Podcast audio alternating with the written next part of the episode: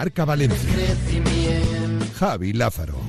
Recibo una postal que habla de amor y de sueños y de sensaciones que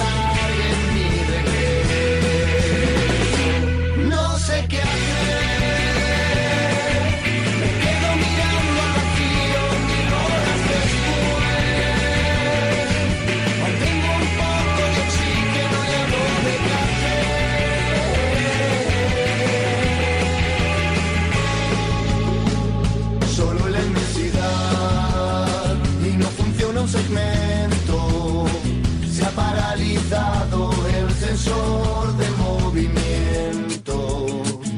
Intento respirar, se ahoga en vano mi esfuerzo. El frío aumenta y se congela mis recuerdos. No.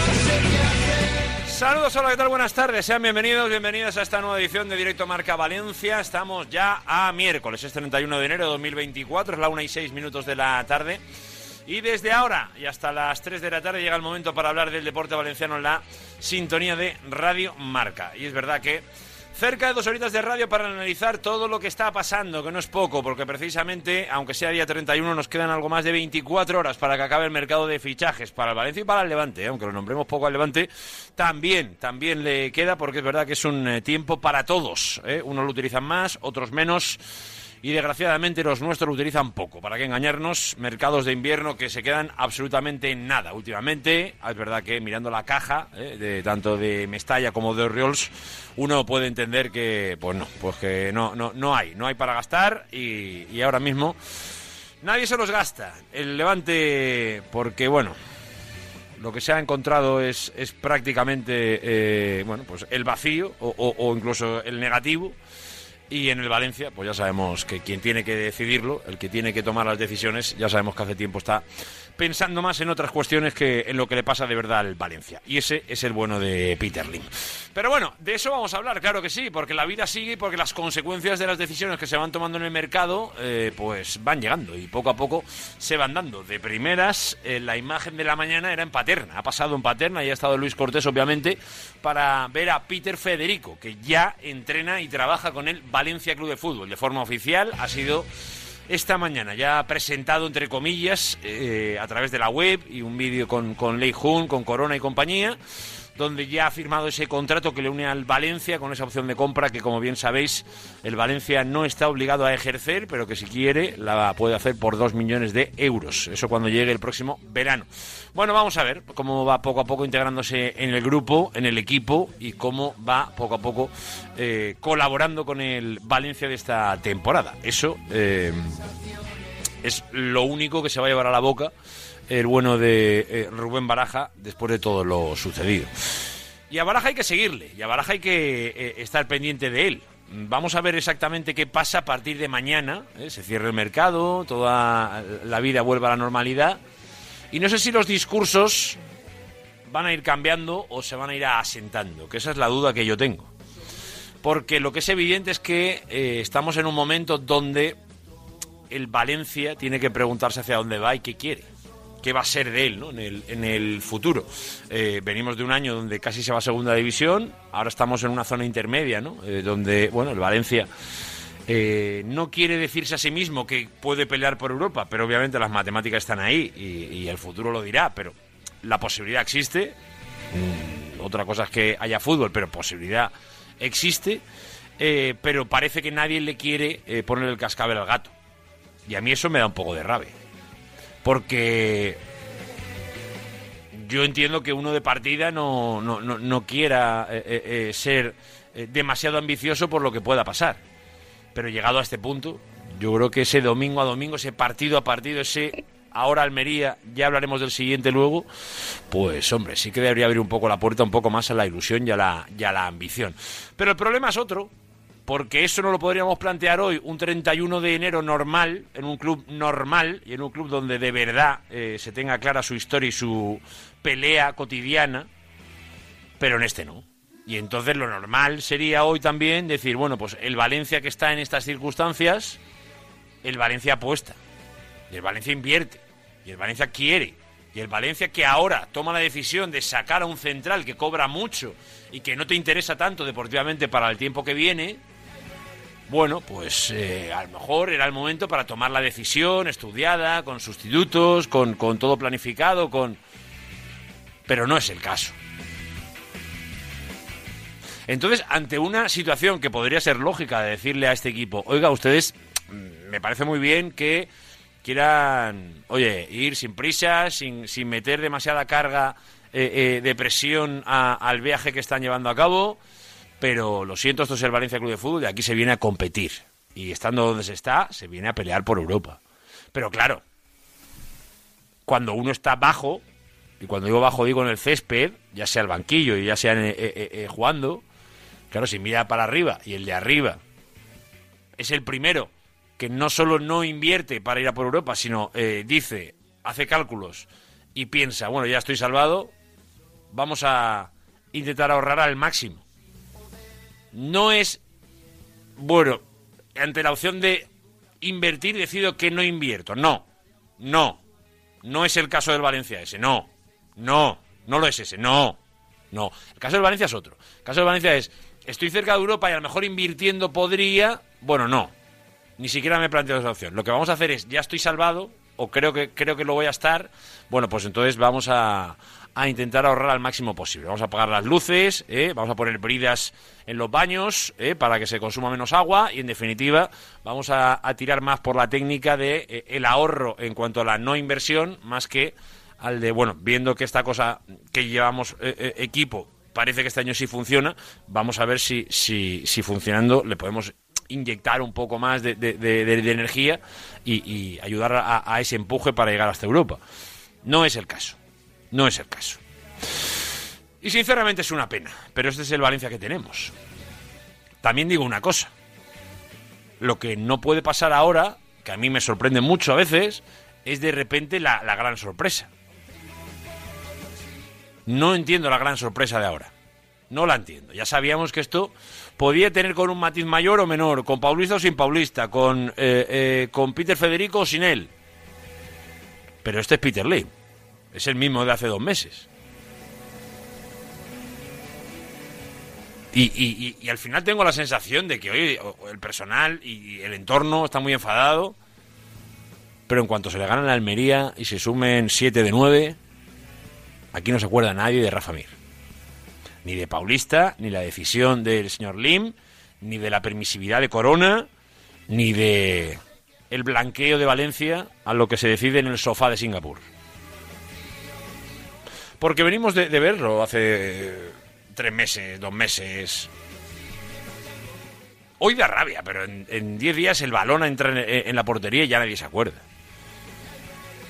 Y no sé si, si, si los que hoy están enfadados, hace dos meses lo seguían estando, porque realmente las razones eran las mismas, ¿eh? Eran las mismas. Y hoy todos nos enfadamos más, y yo me pongo el primero eh, en la cola, porque obviamente que sigan sucediéndose este tipo de hechos nos siguen seguramente encendiendo, o por lo menos activando un poco la mecha.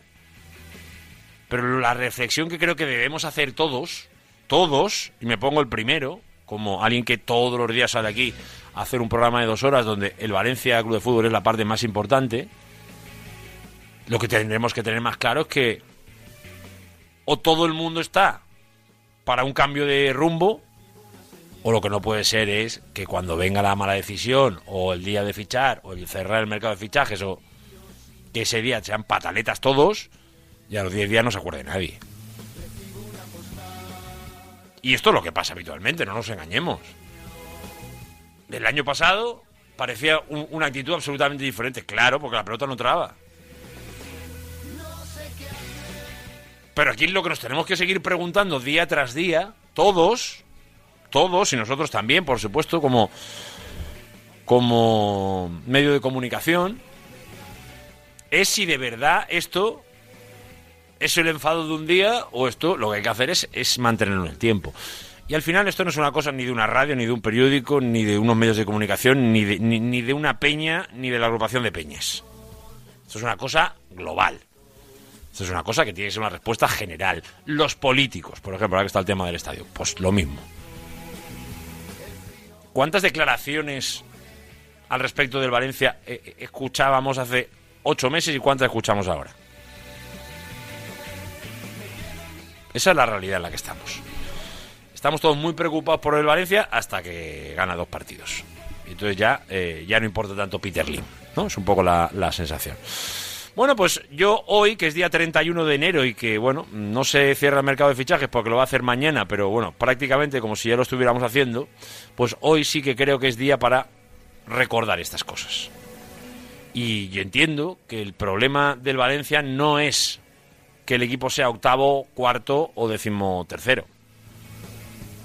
Entiendo, ¿eh? Porque si ese es el problema, está claro. Pues bueno, el equipo está mejorando, pues vale, pues no pasa nada. Pero entonces no pasa nada, que nadie se escandalice. Pero no, es que esa no es la realidad. Que aquí el problema está en que el club no es el club. Hay que ir más allá de lo que el césped o de lo que la pelota al final te acaba regalando tras temporada tras temporada porque creo, creo que el problema de Living va más allá, en mi, en mi modo de ver las cosas. Y creo que mucha parte del valencianismo lo ve así también.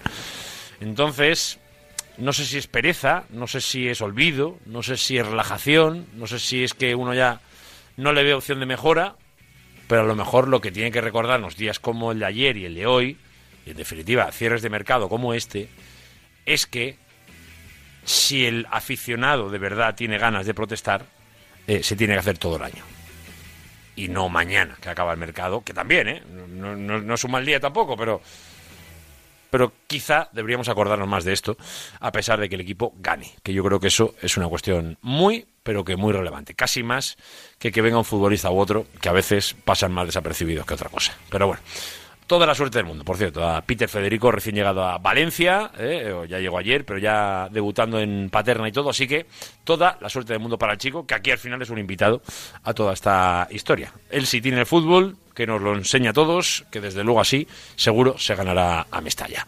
Venga, es la 1 y 17 minutos de la tarde, vamos a hablar del Valencia, de todo lo que tiene que ver con su mercado y sus consecuencias, tendremos hoy tiempo de opinión Vamos a estar con Nacho Sánchez, con Inmalidón y con Alex Alfaro, que nos van a acompañar en tiempo de, opinión. Vamos a escuchar a Corona, a Peter Federico.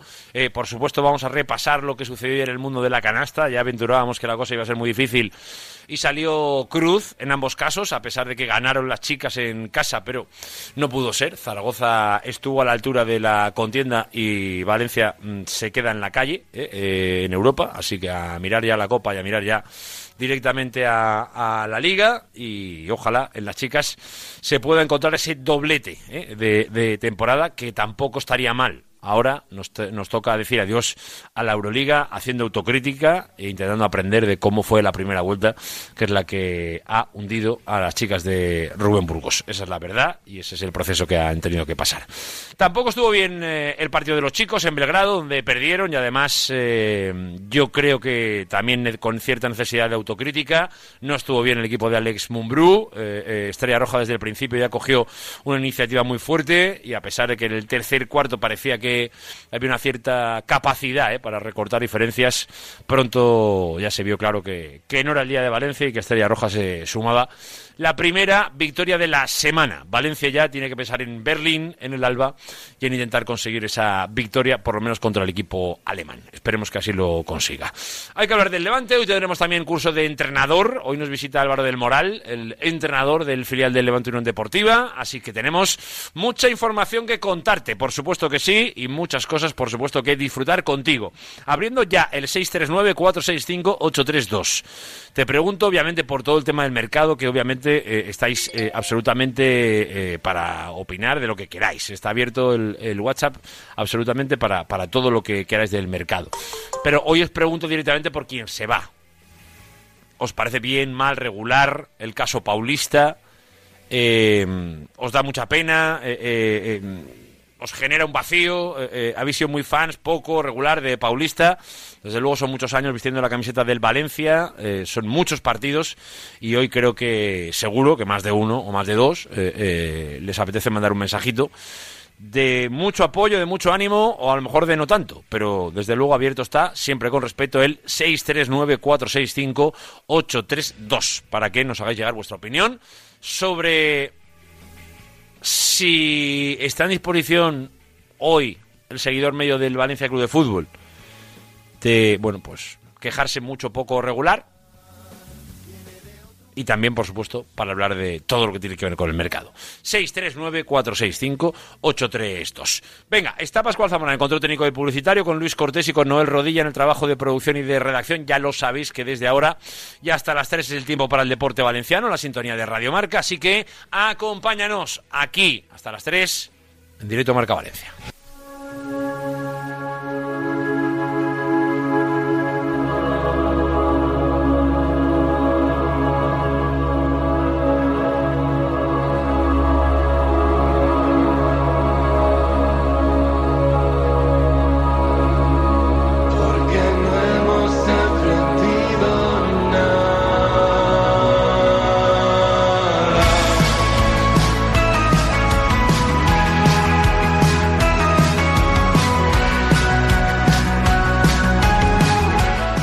1 y 21 de la tarde y nos vamos a marchar ya directamente de la información del Valencia Club de Fútbol, como hacemos habitualmente con el bueno de Luis Cortés. Hola, Luco, muy buenas.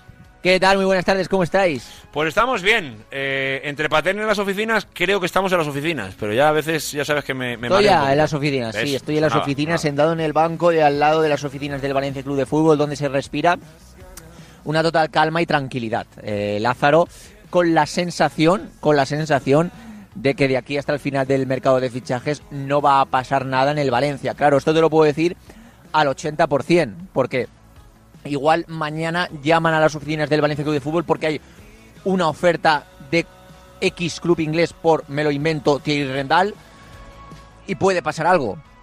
Pero obviamente aquí la gente entiende, te da la sensación de que de aquí al final del, del mercado no va a pasar nada más en el, en el Valencia Club de Fútbol. Obviamente cuando preguntas, cuando indagas, pues eh, siempre te deja la puerta abierta, una mínima rendija abierta de, bueno, pues estamos atentos a cualquier situación, posibilidad, si hay una ganga en el mercado, etcétera, pero la sensación que se respira aquí es de total tranquilidad, de poco ajetreo, de poca gente cubriendo la puerta de las oficinas del Valencia, de que mañana, por ejemplo, te da la sensación de que no vas a estar de guardia hasta las 12 de la noche como antaño, como cuando estaba, pues yo que sé, Manuel Llorente y toda esa gente que estabas aquí, pues pendiente de absolutamente todo, sino total tranquilidad allí en las oficinas del Valencia Club de Fútbol.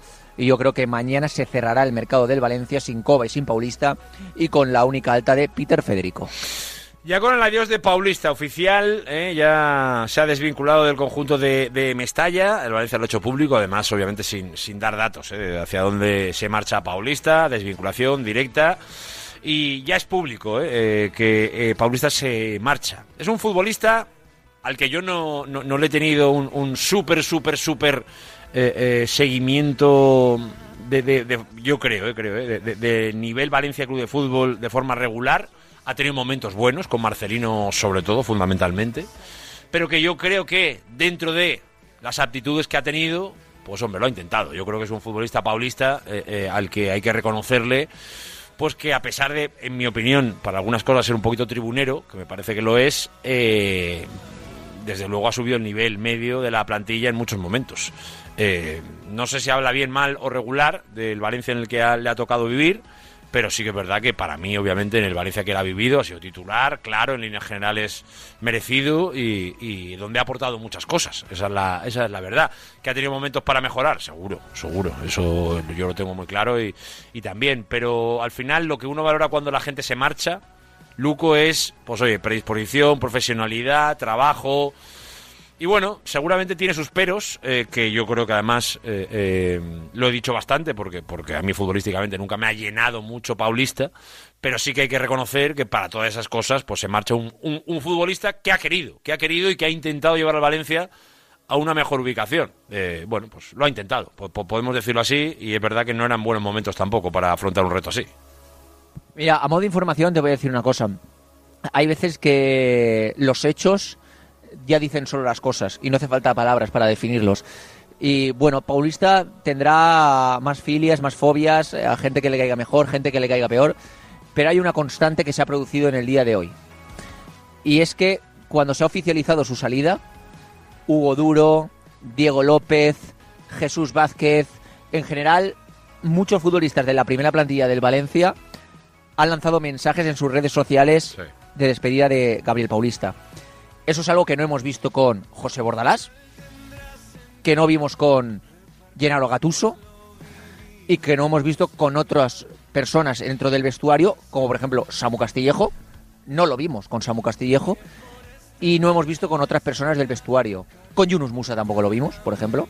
No hubo una despedida masiva de gente con Yunus Musa que sí que la ha habido con Gabriel Paulista. Y eso significa que más allá de que nos caiga mejor o peor, que le guste más a unos que a otros, el cariño en el vestuario lo tiene.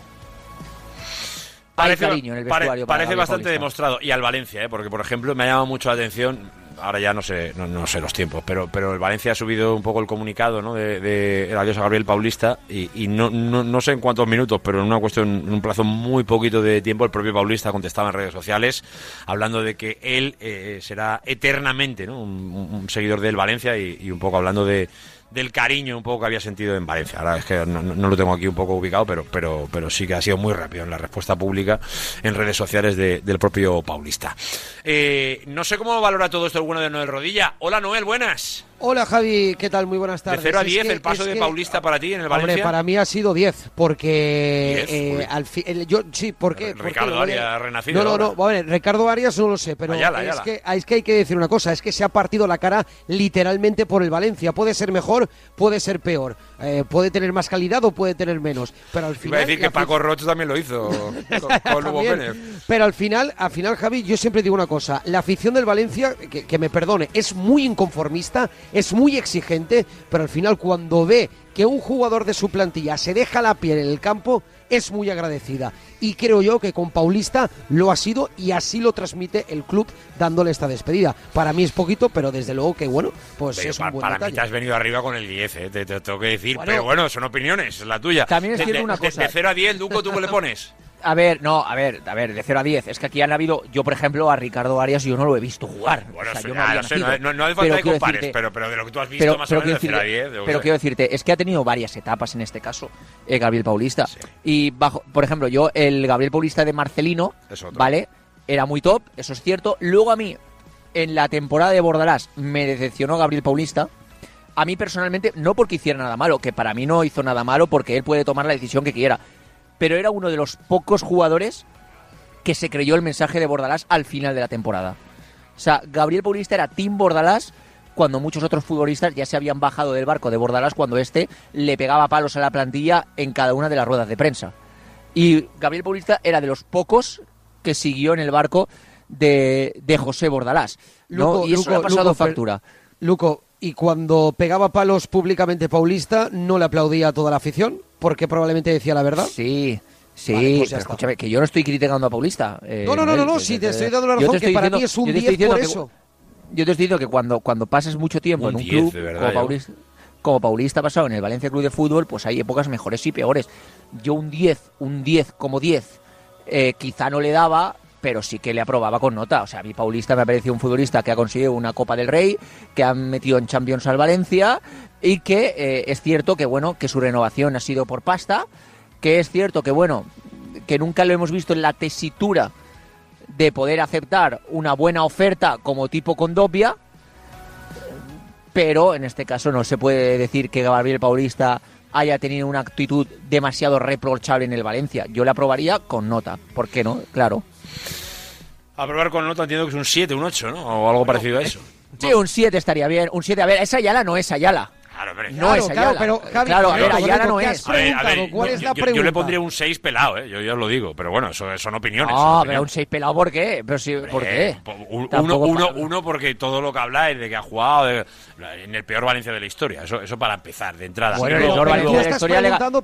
Oye, oye, una cosa, una cosa. Me toca, me toca, me toca. Una cosa. Y luego, en la época de Marcelino, en la época de Marcelino, creo que es, que es la mejor versión que le vimos. Eh, y seguramente tiene mucho que ver en que estaba bien acompañado y estaba bien dirigido. Porque para mí lo que siempre yo, siempre he tenido un problema con Paulista, aparte de que me parece que tiene deficiencias como central, o sea, físicamente para ciertas cosas, yo creo que con el balón en los pies le cuesta, bueno, muchas cosas. Eh, lo, que muchas veces le pasa es que cortocircuita. O sea, yo, yo, creo que ha habido muchos momentos donde el Valencia ha pagado el ímpetu, eh, a lo mejor el exceso de Y esas cosas con cierta edad uno ya piensa que las tiene que ir controlando. Y es que hasta esta temporada se las hemos visto. O sea, y son cosas que no ha ido cambiando con los años. Eh, Tú, esperas que haya una evolución en el futbolista. Yo a Paulista no le he visto la evolución. Eh, cuando llegó ya le intuíamos un cierto nivel, por encima de otros, evidente. Pero yo solo, solo os invito a hagáis la reflexión de con quién ha competido. Con, con qué centrales ha competido para jugar. A partir de ahí, pues cada uno que saque sus conclusiones. Pero, pero Javi, una pregunta. ¿La pregunta cuál era? ¿No? Eh, ¿Qué, qué nota le pones a las te- a- a- al paso de Paulista por el Valencia? De 0 a 10. Tengo ¿no? No, muy buena nota. Yo, yo sí, porque por ejemplo hay mucha gente que se acuerda de Otamendi y para mí Otamendi no le llega a la sola del zapato Eh, en el Valencia, eh. De- en, el Valencia, eh. Eh, a eh, Paulista. eh, claro que diría, apaguen el micro, pero parece que, no, que no, no. aquí En el yo. Valencia, eh. Estoy hablando Bueno, en el como, Valencia. como hay tenemos, una cosa- hay como una cosa tenemos que no hay que jueces, como tenemos jueces que son los oyentes 639-465-832, oye, barra libre con el tema paulista, que estoy seguro que habrá algunos que estén muy de acuerdo con Noel y otros que a lo mejor como yo diga, pero este señor qué dice. Bueno, pues oye, que queremos escucharos a todos, claro que sí, 639-465-832. Ibas a decir, eh, Luco, perdona. A ver, que también hay que recordar una cosa. Eh, Gabriel Paulista le ha ganado una, una final de la Copa del Rey al Barça de Messi. Que eso, equipos, equipos en el mundo lo han conseguido dos. Uno el Valencia, dos el Real Madrid. Es que muchas veces se nos olvidan las cosas. Es que Gabriel Paulista dice Lázaro ha jugado en el peor Valencia de la historia. Puede ser que sea cierto, pero en cierta fase Paulista ha jugado en un gran Valencia. Es decir, que Paulista ha tenido compañeros muy buenos. Sí, sí, sí, sí. Eh, y, Era a- en y a- aquella y a- época, y repi- desde luego. rep- repito, insisto, cuando Gabriel Paulista se siente con su nieto, le dirá que él ha ganado al Barça de Messi. Al Barça de Messi, que no le ha ganado nadie, solo el Real Madrid. Que sí, que sí, que sí. Entonces, entonces claro, es que, es que, Pero es que Daniel hay que valorar muchas veces lo que hace. Prefiero eh, que, que Daniel Vaz era lateral derecho y también lo hará con su nieto. Pero es que Daniel Vaz, Daniel Vaz era un mal futbolista o qué ahora? Daniel Bueno, Vaz? no sé, no sé, pero a Daniel Vaz No, también le bueno, ponéis un eh. 10, le ponéis un 10 en la historia del Valencia, No, un tío que se marcha no, con un pero 10 no- también. no ha- no ha pasado sé, mismo lo tiempo, sé. no ha pasado al mismo tiempo. El nivel de la exigencia. eh, Luego a veces oímos a los oyentes, no, es que no hay exigencia. Y también ha jugado en el Si le damos de un Madrid. 10 a Paulista, es que la exigencia es verdad que no existe. Creo yo, creo yo. O sea, si, si Paulista se marcha de Valencia y entendemos que tiene un 8 o un 7, pues yo ya ahí tengo mis dudas, porque la historia de Valencia supone otras cosas. Pero bueno, eh, la libertad de la opinión es, es así de bonita. Y cada uno puede, puede eh, o, o ve la, no, no puede. Cada uno ve las cosas de una manera diferente y ya está. Y, por, por eso es tan bonito todo esto que hacemos aquí. Venga, eh, ahora entramos en profundidad en el resto de cuestiones que tienen que ver con el Valencia y ahora entraremos, por supuesto, en el 639-465-832, que seguro que esto de Paulista va a generar algo de, por lo menos, debate. Eh, pero quiero ir, eh, avanzando. Venga, voy a ir con el Levante Deportiva, en este caso concreto, porque poco a poco hay que ir pensando ya en el fin de semana y cómo está el equipo de, de Javi Calleja, Noel. Esta mañana se han ejercitado los hombres de Javi Calleja en la ciudad deportiva de Buñol, segundo entrenamiento de la semana para preparar, como tú has dicho, el importante encuentro de este próximo domingo ante el español con Carlos Álvarez entrenando de manera parcial, está recuperándose de esa lesión que tiene ese en el tobillo y con Fabrizio y eh, Cocho al margen. Veremos si el bono de Carlos Álvarez puede entrar en la convocatoria. Estaremos muy atentos al entrenamiento de mañana, penúltimo, antes del importante partido ante el español del próximo domingo en Cornellà Prat, seis y media de la tarde. Bueno, pues vamos a ver un poco la evolución de este Levante que nos tiene, nos tiene, nos tiene en ese momento de decir, "Pff, ¿estamos en, en- el día de la marmota o el tramo final va a cambiar? ¿No? Un poco, Noel, estamos un poco así, ¿eh? Estamos un poco con el... Es que- ¿Esto es es, lo del año pasado o, o la cosa va, va a empujar hacia adelante? un Es que? Javi, yo creo que el, eh, todo el mundo pensaba que este pasado fin de semana el Levante iba a ganar ante el Tenerife, uno de los peores porque venía muy, con muy mala racha y creo yo que ha dado un bajonazo ese 0 a 0 con muy mala imagen, muy mala imagen del equipo y da la sensación de que no va a despertar en Cornellá. Ojalá me equivoque y sumamos tres puntos. Ojalá que sí, venga, de eso hablaremos en los próximos días, por supuesto que sí, ¿eh? además eh, con ganas de profundizar un poquito en ese equipo que, bueno, pues nos tiene con algunas dudas, para qué engañarnos. Eh, es que eh, hay, que hay que ir rapidito porque si no se nos va el programa, 1 y 34 ya es un poco tarde. Eh, baloncesto, eh, lo decía al principio Noel, pues no pudo ser, pero es que además no pudo ser por partida doble por mucho que ganaran las chicas. Sí, no pudo ser y se marchó Valencia Basket dando una exhibición de baloncesto ante Esquío 8-7-6-0, de- mandando en el partido desde el primer cuarto, pero desgraciadamente Zaragoza dio otro baño de baloncesto, en este caso Lublin 9-6-4-9, así que las chicas de Rubén Burgos se tienen que despedir de la máxima competición continental antes de hora. Y en los chicos, partido muy duro, 82 a 64 ante Estrella Roja, en el que tan solo pudo hacer frente al rival en el primer cuarto, que se marchó incluso con ventaja, pero a partir de ahí Valencia Vázquez naufragó con 3 de 22 en triples y una exhibición del extraroncha, precisamente Nedovic con esos 27 puntos. Desde luego que Valencia Vázquez no pudo hacer absolutamente nada sin ningún pivot en su roster. Ya pensar en el partido de mañana ante Alba de Berlín, ocho y media en el Mercedes-Benz Arena.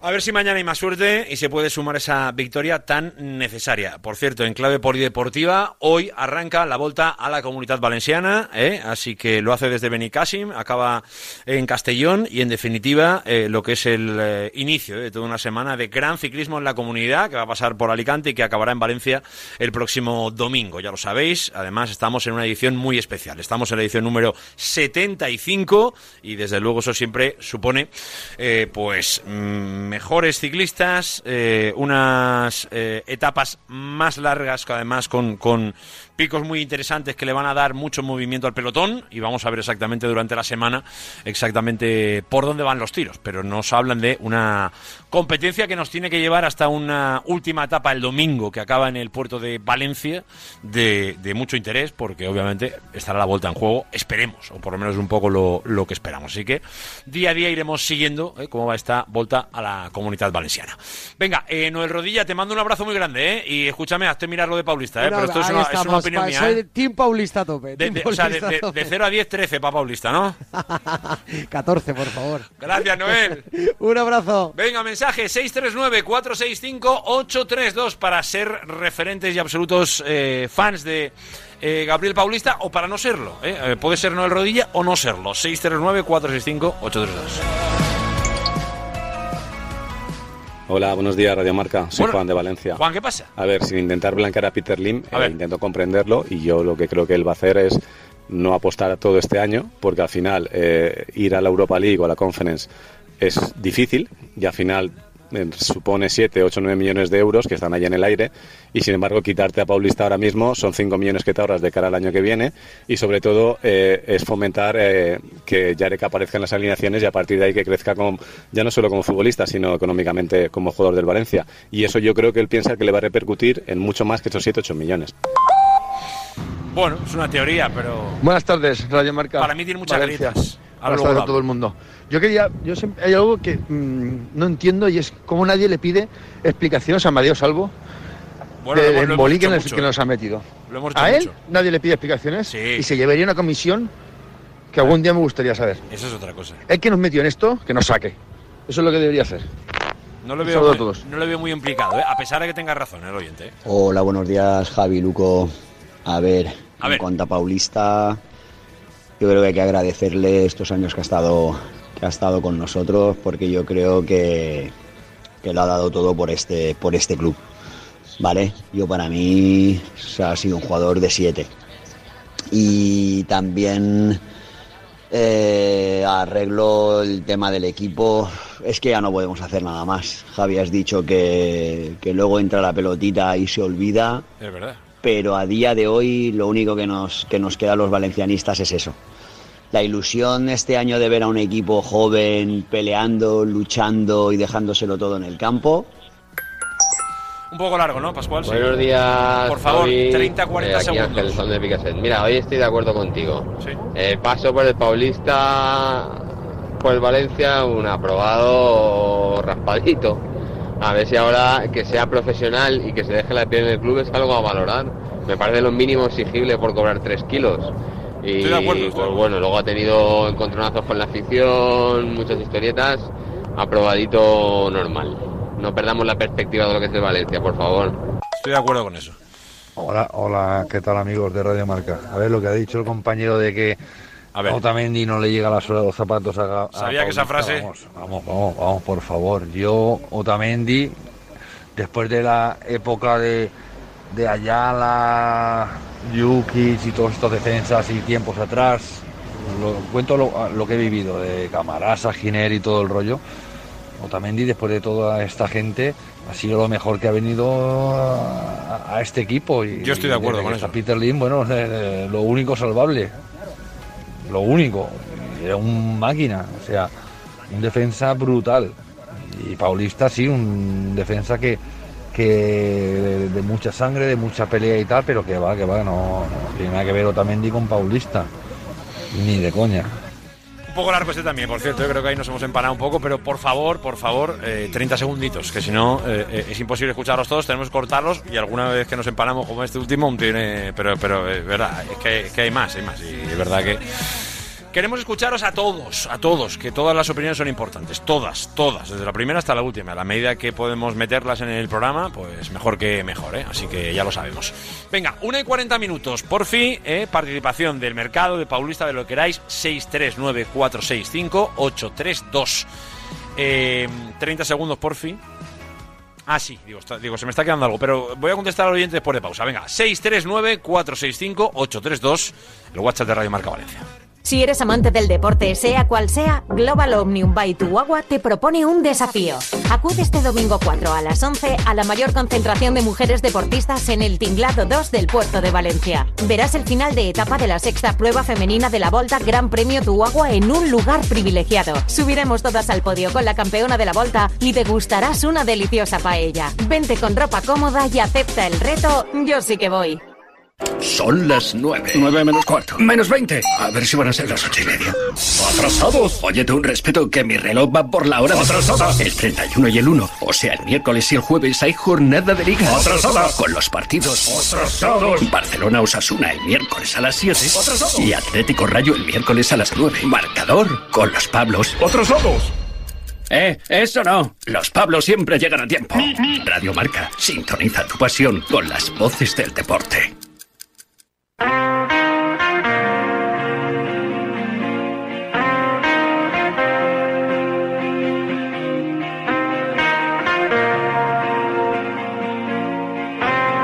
Estás escuchando Directo Marca Valencia con Javi. Bailando en la estación del tren, no nos esperamos a salir del andén.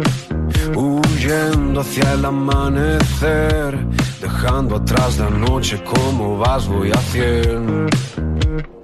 Trátame como si te Venga, una y 42 minutos de la tarde. Simplemente un detallito de uno de los oyentes que, decía, ¿no? Que, comprendía a Peter Lim por. Eh, decía, no quiero blanquearlo, lo digo porque así lo vais a reconocer enseguida.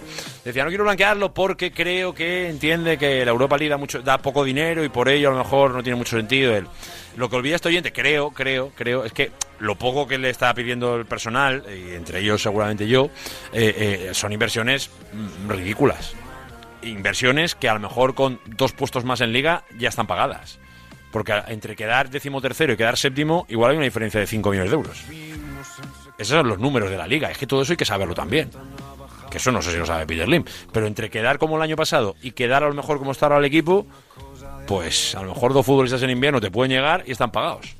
Cedidos, tal, sí, claro, obvio, sin, sin pagar. Pero hay que trabajar, hay que ir al mercado, hay que, hay, que, hay que buscar, hay que encontrar y luego hay que querer invertir. O sea, lo primero es el señor Corona, llega a encontrar opciones de una propuesta interesante a, low cost, bajo precio, a lo mejor pues alguna cesión que tal, o alguna alguien que acabe contrato que no juega, que no sé qué. Bueno, esas cosas que hay que trabajar durante meses para tenerlo listo en el momento que corresponda. Y bueno, aquí hemos acabado en Peter Federico, que esto ya lo sabía. Ya venían los libros de agosto, ya venía. Entonces, pues lo mismo. Bueno, pues eso. Eh, también es verdad que, quien tiene que invertir decidía que no se invertía. Pero que eh, ya no solo por meterte en Europa. La Europa es lo más visual. Pero económicamente, si miramos solo por inversión, como decía este oyente, que quedar eh, cinco puestos para arriba, a lo mejor son 3, 4, 5, 6 millones más de euros, dependiendo un poco de qué puestos hablemos. Lo digo porque eso también hay que tenerlo en cuenta. Venga, eh, 1 y 44. Eh, estamos en, en, las oficinas del Valencia con Luis Cortés. Casi lo que prefiero, eh, Luco, es que vayamos resumiendo un poquito cómo ha ido la mañana, una mañana de cierta tranquilidad. Eh, desde primera hora de la mañana, el Valencia ha ido ya un poco avanzando con el tema Peter Federico, al que le ha dado ya más oficialidad, para luego posteriormente hacerlo también con el caso Paulista, ¿no? Sí, bueno, a primera hora de la mañana te digo que yo me he despertado tipo ocho y media para ver en la tele Oliver y Benji desayunando, que es lo que siempre hago. Y ya en ese momento el Valencia No me puedes decir eso un día que empezamos a las dos menos cuarto porque me dan ganas de, de, hablarte del tema, pero es que no tenemos tiempo. Pero algún día nos tiene que contar que todavía a tu edad desayunes con Oliver y Benji me parece mítico, ¿eh? te lo digo. Perdona, Oliver y Benji es brutal. No, no, es brutal, es brutal, por eso te digo que es mítico. Que es cuando, que es, que es cuando él eh, con el Barça, cuando Oliver con el Barça se enfrenta al Valencia, que en la, Ah, que eso la serie es el San José, y sale, y sale Aymar. Y todo en el Valencia. O sea, la me parece fantástico. Sí, sí, sí, sí. Pues sí, sí. En Supercampeones, al final, eh, Oliver ficha por el Barça. Sí, sí, esa parte, claro, esa parte me, me- Claro, que se llama de otra forma el Barça. La, el la Valencia se conozco, llama- pero, pero no la he visto. y el Valencia se llama el San José. Claro, y, claro, y- en vez de Aymar se llama Aymor. Ahí en el eh, Aymor, para no, para no pagar derechos. Y, y claro, es mítico. No, no, mucho, mucho, mucho, mucho. Pues mira, eso lo voy a buscar porque no, no- lo del Valencia no lo sabía, no lo sabía. Lo de que Sí, sí, llegaba sí, a España sí, a jugar sí, pero no, no sabía. Era el Valencia de Benítez, que el Valencia, que en España era el Valencia, el Depor, el Barça y el Madrid. No estaba ni en el Atlético de Madrid. Bueno, claro, claro, es que eran, eran los buenos de la es época. más, dime, dime.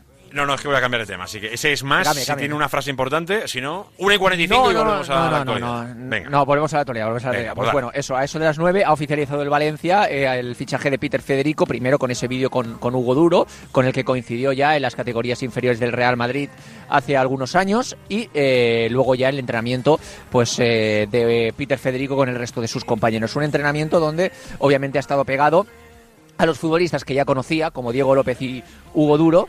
Además de eso, eh, también, por cierto, está llegando Miguel Ángel Corona aquí en las oficinas del Valencia. Después eh, narramos también su mañana. Eh, a Diego López, a Hugo Duro, ha estado pegado con esas personas que ya conocía de antaño, porque con Diego López también coincidió en las categorías inferiores del Real Madrid, porque es cierto que el, el Valencia ficha a Diego López del Barça pero Diego López también estuvo en el Real Madrid y allí coincidió con Peter Federico. Pues ha estado junto a ellos, ¿no? Junto a la gente que más conocía, junto a la gente que más cercana era a él, como Diego López y Hugo Duro. Eh, le han hecho el típico corrillo a Peter Federico de bienvenida a la plantilla del Valencia Club de Fútbol. Lo hemos visto sonriente, lo hemos visto bien. Y luego ha completado la sesión de entrenamiento con el resto del grupo, donde Baraja durante el entrenamiento lo ha dividido en dos equipos. Primero ha estado en el equipo sin peto y luego ha estado en el equipo con peto. Y Peter Federico, en gran parte del entrenamiento, ha jugado en banda izquierda, extremo izquierdo que no lateral en el día de hoy. Extremo izquierdo que no lateral en el día de hoy. Y lo ha hecho con Jesús Vázquez atrás. Jesús Vázquez y de extremo Peter Federico. Ha utilizado a teóricos titulares y suplentes en el equipo donde estaba Peter Federico, por ejemplo, en el equipo sin peto, por poner un ejemplo, Peter Federico, que ha actuado de extremo izquierdo, ha jugado con extremo derecho Fran Pérez, Pepe Lu, por ejemplo, estaba en el centro del campo, Mosquera estaba en el centro de la defensa y Dimitri Fourquier de lateral derecho. Algunos de los ejemplos del equipo con el que ha formado parte en el día de hoy Peter Federico. Ha sido uno de los primeros en salir de la ciudad deportiva de Paterna, algo normal porque también tiene que hacer cosas, mudanzas, encontrar piso, etcétera, etcétera, etcétera. Pero en definitiva lo que hemos visto es que pues eh, se ha relacionado bien en su primer día, incluso hemos escuchado desde fuera algunos gritos de Baraja y sus compañeros, vamos Peter, dale Peter, así bien Peter, etcétera, etcétera, etcétera. Yo creo que va a haber bromita con Peter, eso más o menos lo, intuimos que, viene. Pero eh, vamos a centrarnos de momento en Peter Federico, que ya está en Paterna, que al final hoy es el futuro del Valencia, Paulista ya es pasado, ahora iremos con eso también, pero lo primero, ¿por qué está aquí Peter Federico? Bueno, básicamente porque Lima al final lo ha aceptado. Pero ¿quién es Peter Federico? O por lo menos uno de los que en teoría ha ayudado a ficharlo, es Miguel Ángel Corona. Así lo define en la web del club. Se van a encontrar un jugador muy en la línea del equipo que ven cada semana, comprometido, con mucho recorrido, con mucha eh, capacidad para hacer eh, grandes traslados en, en la banda, que es lo que están haciendo sus compañeros, con una adaptabilidad prácticamente del 100% al, a nuestro estilo y sistema de juego a día de hoy, muy coherente con lo que, con lo que están viendo eh, cada domingo. Y además, eh, pudiendo jugar por las dos bandas, lo más importante es que es un jugador de banda izquierda y sobre todo de pie izquierdo que no tenemos en, plantilla. Un jugador muy en la línea de lo que están viendo cada semana. Registra grandes distancias a altas intensidades y con actitud, con querer eh, eh, esforzarse y ser generoso en, en el trabajo grupal y cuando le toque pues en duelo individual. Vamos a ver exactamente qué puede aportar este chico que al final, oye, pues llega con mucha ilusión, con muchas ganas y, y al final tiene que ser una rotación casi necesaria, casi necesaria. Y más en momentos donde hay bajas en esa posición, como es la situación de Sergi Canós, que aprovecho antes de escuchar a Peter Federico para preguntarte cómo está Canós y, y un poco su evolución. Lo de Peter Federico es que no sé si lo he dicho, perdona, va a llevar el dorsal 11. 11. Dorsal 11 a la espalda. El mejor sí, que hay. será el dorsal que lleve, bueno, eso es tu opinión. Eh, para mí el mejor es Básicamente el porque 32, que era era el que yo llevaba, preferido. básicamente, cada uno tendrá el suyo, claro. Bueno, el mío es el 32, que era de mi jugador preferido. ya, Eh, sí, eh, como te decía, eh, va a llevar el dorsal 11, que también es cierto que es el que ha llevado durante todas, gran parte de toda su carrera en los distintos equipos en los que ha estado Peter Federico. El caso de Sergi Canós, eh, bien, Sergi Canós eh, prácticamente descartado, y digo prácticamente por no pillarme los dedos, pero que vamos, tiene muy, muy, muy, pero que muy complicado jugar el partido contra el Almería, pero hoy hemos destacado y hemos dado la noticia aquí en Radio Marca que ya ha dado un paso importante en su recuperación y es que ya ha corrido, ya ha trotado sobre el césped de la Ciudad Deportiva de Paterna en el campo del Antonio Puchades junto a un readaptador ha realizado carrera continua el bueno de Sergi Canós. Eh, todavía, al menos yo, yo no lo he visto tocando balón, no lo he visto tocando balón, pero sí que es cierto que con zapatillas de correr, con zapatillas que no son de jugar a fútbol, con botas que no son de tacos, pues ha hecho carrera continua en el Antonio Puchades de la Ciudad Deportiva de Paterna. Paso hacia adelante para su recuperación. No va a estar, me dicen, en el partido contra el Almería. No va a estar en el partido contra el Almería, pero obviamente abre una ventana, abre una puerta al siguiente partido que juegue el Valencia ya poder estar o intentar entrar en la convocatoria del eh, Pipo Baraja. Así que buena noticia la de Sergi Canós en el día de hoy. Desde luego que lo es, eh, así que poco a poco vaya evolucionando y pueda entrar en esa rotación necesaria con Diego López, con Fran Pérez y en definitiva con futbolistas de banda como es el propio Peter Federico, que en los medios del club ha hablado eh, y obviamente muestra estar contento y alegre por llegar a Valencia. Hugo Duro y Diego López muy, muy buena relación. Bueno, nos, nos escribimos eh, más a menudo y, bueno, yo creo que es una, es una gran familia, bastante joven, que mira lo, lo colectivo antes que lo individual. Yo creo que es algo increíble que nunca me lo, esperaba, pero vestir esta camiseta en este magnífico club me supone un orgullo para mí muy grande. Muy motivado, con ganas de, de demostrarles a la afición de lo, de lo que soy capaz y la verdad es que muy orgulloso y muy feliz de, de estar aquí. Digo, por mis desmarques de desequilibrio y defensivamente muy feliz de poder vestir esta camiseta con muchas ganas, con muchísima ambición y a demostrar lo que valgo. Creo que soy un, un jugador polivalente que puedo jugar en, en ambas bandas. He jugado también de carrilero lateral y yo creo que puedo aportar tanto ofensivo por mis desmarques de desequilibrio y defensivamente también por, mi trabajo. He elegido el dorsal 11 porque es mi número favorito y bueno, por mi estilo de juego, de mi posición, yo creo que me encaja bien. Tengo muchísimas ganas de poder conocer a mis compañeros, que es una, una gran familia, y aportar lo que, lo que toca. Empieza bien, claro que sí, ¿eh? Peter Federico con su elección del 11, por lo demás tendrá que demostrarlo en el césped.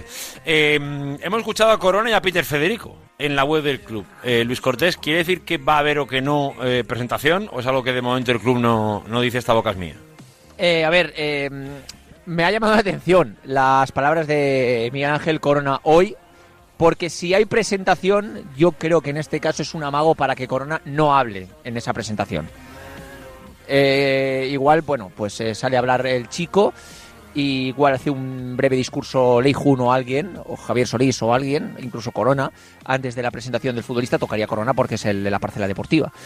Pero claro, esas palabras en la rueda de prensa mm, a mí me, invitan a pensar que igual Corona no habla en esa rueda de prensa, pero en principio sí que lo van a presentar. En principio, como contamos en el día de ayer, será la próxima semana. La semana que viene, tras el partido contra el Almería, es eh, lo que está barruntando ahora mismo el club para la presentación de Peter Federico González. Así que, en principio, presentación sí que va a haber. Puede ser la próxima semana. Y en este caso, lo que yo dudo, después del vídeo de hoy, es que vaya a hablar eh, Miguel Ángel Corona. Pues eh, eso ya tendrá mucho que ver con lo que pasó hace un año, porque hace un año es un poco cuando cambió la tendencia. ¿eh? ¿Os acordáis todos de la famosa rueda de prensa de cierre de mercado? ¿Eh? Aquella de, ustedes saben que están jugando con los sentimientos de nuestros abuelos y, todo esto, aquellas preguntas un poco tensas, ¿eh? Ali Juni y compañía, Corona y, y Javier Solís, pues de esto va a hacer un año ahora, y ahí es donde eh, empezaron a desaparecer las ruedas de prensa y donde pues empezó a hacer un vídeo para para directamente decir que el Valencia peleaba por no descender, comunicados para decir que eh, el Valencia casi se va a segunda división, pero que, que, se, que se iba a intentar aprender de ello y que poco más. Eh, y bueno, en definitiva fue el principio de empezar a ocultarse más y hacer un club cada vez más oscuro, todavía si cabe, de puertas para adentro en el Valencia Club de Fútbol. De eso va a hacer un año, pues seguramente sea mañana, no recuerdo exactamente si el año pasado fue día 1 o 31, pero, pero conforme se cerró el, el mercado y conforme se marchó Gatus, que de eso también hace un año ahora también, como estábamos recordando estos, estos días. Venga, eso en cuanto a Peter Federico. Eh, de Paulista, bueno, pues eh, más allá de despedirse, pues poquito más podíamos casi contar hoy por paterna, ¿no? Porque es verdad que chico ya va camino a Madrid, bueno, de hecho está en Madrid ya creo, y, ya todo encarrilado para, para empezar su, su nueva carrera en Atlético de Madrid. Viajó ayer a Madrid, ayer eh, sí, después de comer, creo que llegó en el AVE a, a Madrid. Eh, allí lo recogió un miembro de comunicación del Atlético de Madrid. Por la tarde pasó la revisión médica y hoy ha hecho oficial el Valencia su desvinculación, como digo ya, con muchos mensajes de cariño de gran parte de la plantilla del Valencia Club de Fútbol, lo que nota obviamente que era un futbolista querido en el Valencia Club de Fútbol, eh, Javi Lázaro.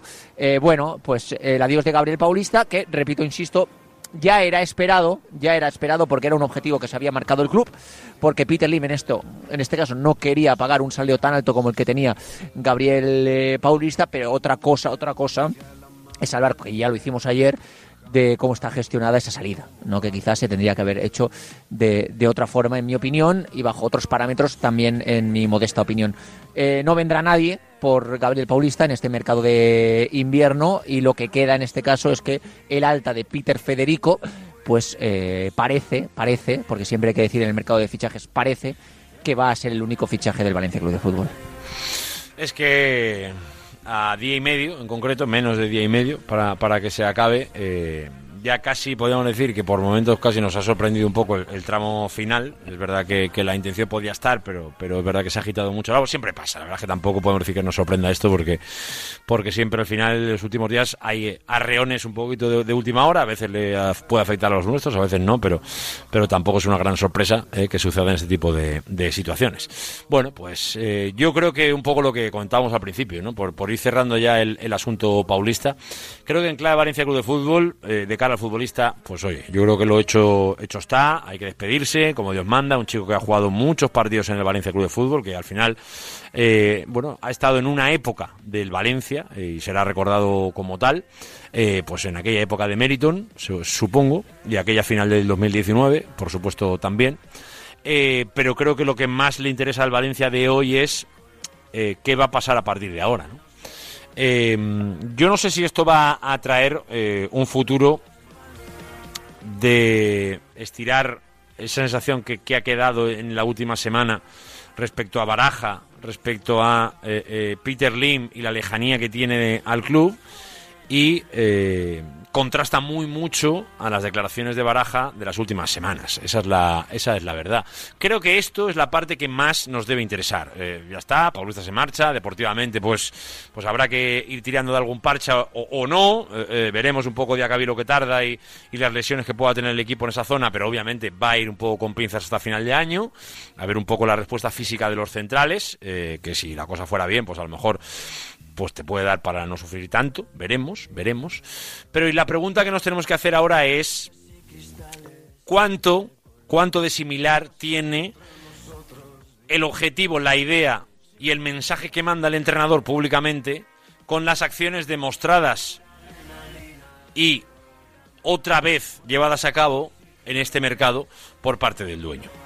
Eh, venimos de un mercado de verano de, bueno, entendimos todos, y el entrenador el primero, que tocaba limpiar, que eso suponía un coste económico también y que bueno, pues seguramente había que asentar el proyecto de los chavales y, y en base a eso pues seguramente iba a haber poco regalo, así se demostró en el verano, más allá de Pepelu, pues básicamente en líneas generales eh, eh, fue un proyecto muy ajustadito, pero es que hasta con las victorias uno al final lo que acaba encontrando es, eh, bueno, pues la urgencia y la necesidad de sacar a un tío al que el accionista mayoritario que está en su sofá a miles de kilómetros ha decidido que a ese chico ya no le quería pagar lo que él mismo le firmó. Entonces el club ha tenido que volverse loco, todo el mundo eh, eh, eh, en la medida de lo posible, para intentar que eso no se diera. Porque eso iba a generar un coste, o a lo mejor una decisión, que seguramente hubiera sido lo que hubiera pasado, tajante sobre lo que podía pasar con Paulista, y eso hubiera llevado a un conflicto con el entrenador especialmente grave. Porque el entrenador tenía la intención, y, y es la intención que tenía, luego luego hay que hacerlo, ¿eh? pero, pero de entrada la intención que tenía el entrenador era clara, y aparte que hasta públicamente ya lo había dicho en su momento, pero, pero es obvio que también la mantenía. Pero y en ese momento concreto no había mejor opción para el entrenador, sobre todo, que que Paulista saliera. De la manera que fuera. Y insisto, esto ya lo hablamos ayer, no hace falta repetirse. Deportivamente, me parece que no es una decisión que, que sea una gran locura, porque obviamente para lo que ocupa para el año que viene en el fair play financiero, seguramente es lógico que Paulista no continúe. Y esto ya lo hablamos ya todavía, no hace falta repetirse. Pero insisto, eh, con el entrenador diciendo, pues hace 10 días, hoy creo que hace dos semanas, no, miércoles, pues mañana hará dos semanas, eh, en la pizarra de Quintana, hablando directamente de la descapitalización, de no hace falta que me fiche, pero por lo menos que no me vendan. Y dos semanas después lo que, lo que tiene de regalo es esto. Es eh, al delantero que no va a venir, por mucho que haya un ingreso que ni siquiera esperábamos, pero bueno, eh, ese ingreso para mí, para la sociedad, desde luego no para el equipo, y, Peter Federico, que lo tienes ahí, que lo teníamos ya un poco palabrado, y, y 300.000 de Lara. ¿Esto tiene algo que ver con lo que dice Baraja? No, es lo contrario. Y, yo creo que le, tomamos cierta distancia porque asumimos que en la distancia Peter Lim a lo mejor no se lo va a tomar tan en serio. Pero aquí, si Peter Lim viviera en Gandía, si escuchara Radio Marca en el 107.0, Peter Lim lo que haría sería escuchar la entrevista de Baraja y a lo mejor pensar, ostras, pues a lo mejor lo que me está diciendo aquí es un prácticamente un desafío. Según, según ha entendido Peter Lim lo que decían anteriores entrenadores. Y yo le demuestro a la primera de cambio que, ante su petición lo primero que hago es cargarme un titular. Lo que pasa es que si estuviera en Gandía esto lo veríamos mucho más claro. Como está en Singapur pensamos, bueno, pues en el fondo ni se enterará de la mitad de cosas.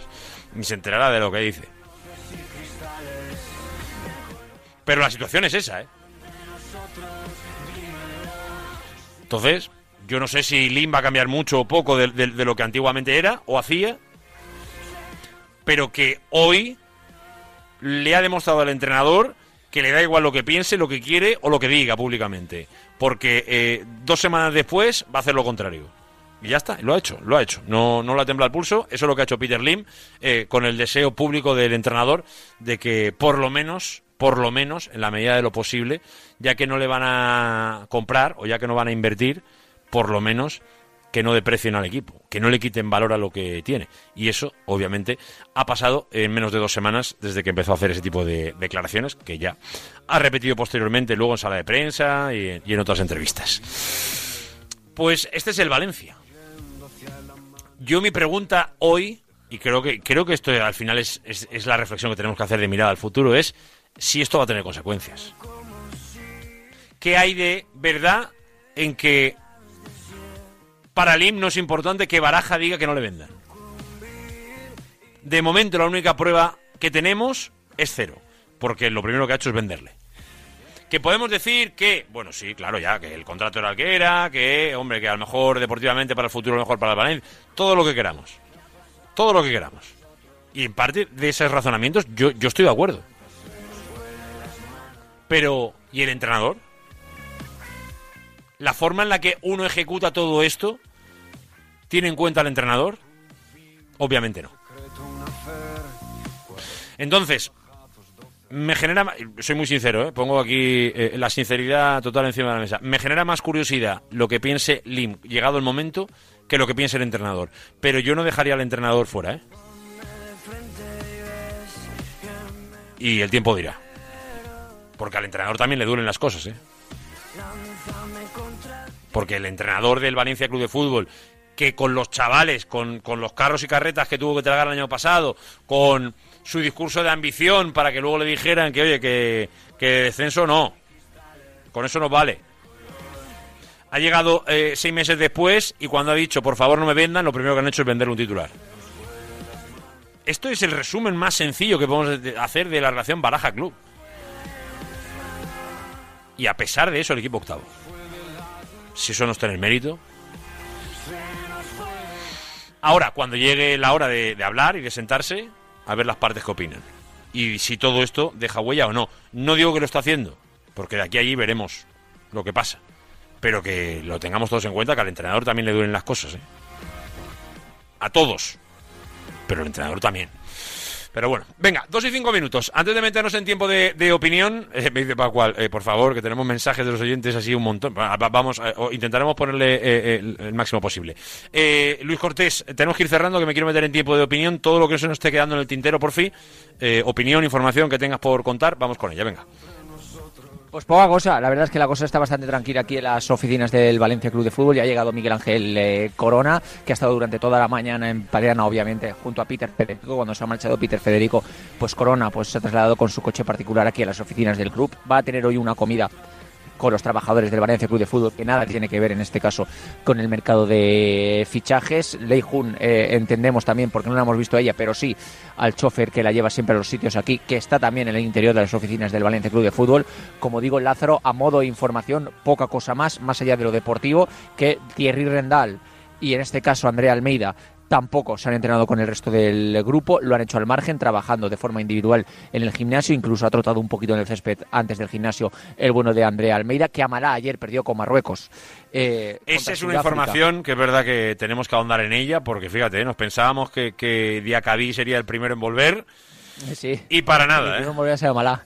Sí, sí, contra todo pronóstico. Sí, sí, sí, eh, Marruecos será una de las favoritas, si no la favorita. Por lo tanto, ya volverá, ya volverá. En principio también puede estar para ese partido, si así lo requiere Baraja, contra el Almería. Así que, bueno, malas noticias para Mala y para Marruecos. En principio, buenas noticias para el Valencia Club de Fútbol, que Amalá vaya a regresar eh, y podrá estar contra el Almería. Además, Amalá fue titular ayer con Marruecos en la derrota. Y eh, Diacabí sigue la Copa de África, por lo tanto no estará para el partido contra el Almería. Y creo que no me dejó nada más porque ya hemos contado lo de ¿no, Lázaro. Pues sí, así que todo bien contadito y es momento de escuchar a los oyentes. Así que vamos cerrando desde las oficinas del Valencia Club de Fútbol. Obviamente, si hubiera alguna novedad, pues volvemos y contamos lo que haga falta antes de las tres, siempre como siempre con el bueno de Luis Cortés. Luco, te mando un abracito grande. Venga, chao, chao. Hasta mañana, claro que sí, ¿eh? porque esta tarde a las 7 hay liga, con lo cual no tenemos marcador Valencia. Será mañana, ya cuando volvamos con el tiempo local, una vez acabe este programa hoy a las 3 de la tarde. Mañana, por supuesto, a partir de la 1, otra vez estaremos con Luis Cortés y con toda la información. Ahora dentro de nada vamos con el tiempo de tertulia y de opinión. Pero antes, 639-465-832, siempre el WhatsApp de Radio Marca para hablar de Paulista, de Peter Federico, de Lim o de lo que queráis. 639-465-832. Hola familia Radio Marca. A ver, amigo. Eh, quería valorar a Gabriel Paulista con un 10 rotundo. Ojo. Por como ha dicho Noel Rodilla, cómo se ha dejado la, cara por el escudo y, cómo enseñaba a los que venían y, su, trabajo. ¿Te gusta, Paulista? Igual no es el mejor central de la historia, pero un 10 por todo lo que nos ha, nos ha aportado. Grande Paulista y no sé cómo no estamos incendiando Valencia contra Lim después de lo que nos acaba de hacer en el mercado de invierno.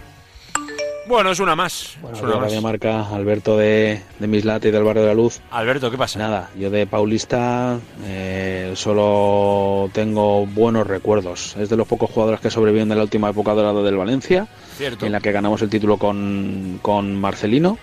Y a ver, ha tenido épocas peores y momentos peores, pero con él, ha sido titular con casi todos los entrenadores que, con los que ha estado en el Valencia. Y nada, la pena es que, se vaya y que no venga ningún recambio para, para él. Habría que estar preparado. Mm, nada, desearle lo mejor a Paulista. Un saludo. Gracias, amigo. Eh, opiniones eh, de todos los colores, nos Buenas encantan. tardes, Radio Marca. Buenas tardes. A ver, para mí Paulista es un 10 como se está refiriendo Noel, que creo que lo estáis mal entendiendo a- en cuanto a actitud. A nivel futbolístico ha tenido varias etapas, en unas ha estado mejor, en otras peor y en una media pues igual quizás sea un 7. Pero en cuanto a dejarse la piel por el Valencia, un 10, que creo que es lo que está queriendo decir vuestro compañero. Bueno, pues la gente entienda a Noel, me parece Hola, muy bien. buenos días, Radio Marca, Vicente de Burjasot. Vicente, ¿qué pasa? A ver, yo estoy contigo, Lázaro. Eh, Opiniones yo diversas. un 5, un 5 aprobado y ya está. Le daría a Paulista. Venga, un saludo, Lingonjón.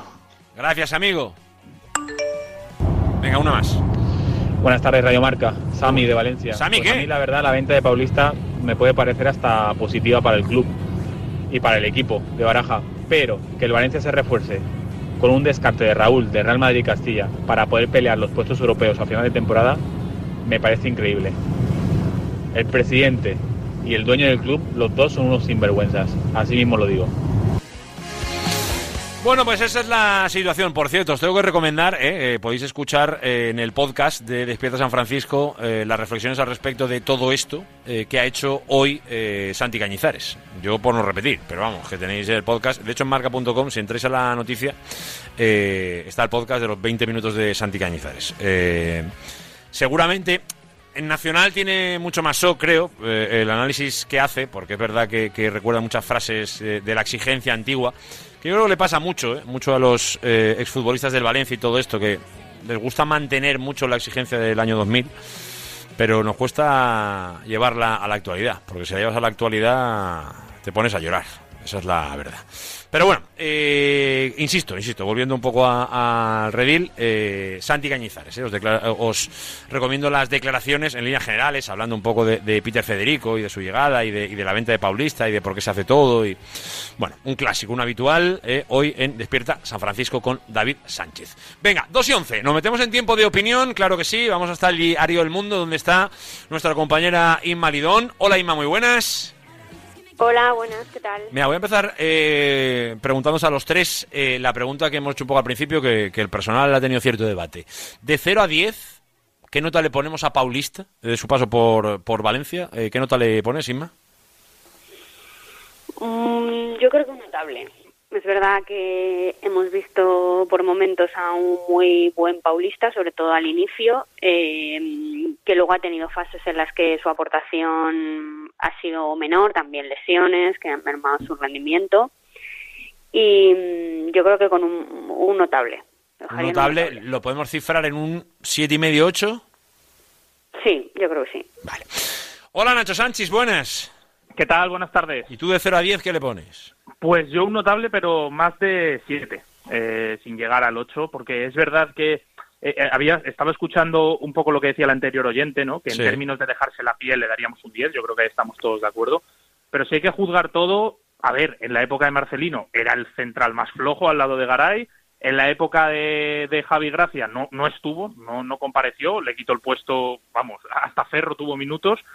Y luego es verdad que con Bordalás muchas lesiones, el año pasado suplente y este año sí que estaba siendo bueno. Por lo tanto, en términos globales yo le daría un 7. Un 7 que está muy, muy inflado por su actitud en el, en el campo, que, que- que, pues, yo creo que siempre ha sido 10. Más allá de sus ideas de cabeza, que yo puedo entender porque es un tío muy pasional. Entonces, si tú tienes a un tío pasional, lo tienes para bien y para mal. No sé si le aprobará más, menos, si se acercará más al sobresaliente la nota de Alex Alfaro. Hola Alex, buenas. ¿Qué tal, Javi? Pues yo creo que la nota va descendiendo. Yo le doy entre, entre un 6 y un 7, pero teniendo en cuenta que está en un Valencia de un 4. Es decir, no es lo mismo un 6 o un 7 en un Valencia de, de- de la época de Marcelino, que era un 9, eh, rozando el 10, que el Valencia actual, que es un 4, los últimos años que ha sido, que ha sido un 4. Eh, lógicamente hay un Estoy, estoy más cerca de tu reflexión, Alex, ¿eh? Eh, que comparto el, más. el mayor, la mayor característica de Paulista ha sido la irregularidad. Decir, Paulista a su mejor nivel es un central de grandes garantías para incluso un Valencia de, de Europa o de Champions, pero no puedes tener un central titular que, que vaya dando esos vaivenes y además con el historial de lesiones que ha tenido a lo largo de estos últimos años.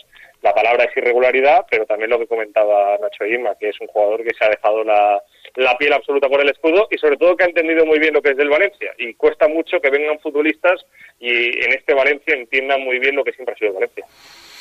Yo, en líneas generales, que, creo que, está un poco sobrevalorado futbolísticamente, que, creo, eh, creo, pero es una opinión que, pero, pero, Javi, he, tenido, he, tenido siempre y no voy a cambiarla ahora. Es verdad que luego, eh, al otro nivel de profesionalidad, de, de, de, consistencia, y ni siquiera siempre, eh, porque yo creo que tiene ciertos, o ha tenido ciertos lapsus en momentos de partidos de dejar al equipo con 10, de acciones un poco arriesgadas, de yo creo que, soy muy optimista porque el nivel, y por eso vuelvo mucho a lo de Alex, a lo mejor es porque vemos el nivel tan bajo en general que ahí a lo mejor Paulista saca la cabeza, pero, pero creo que esto es parte de que, de que hemos bajado todos el listón de la exigencia.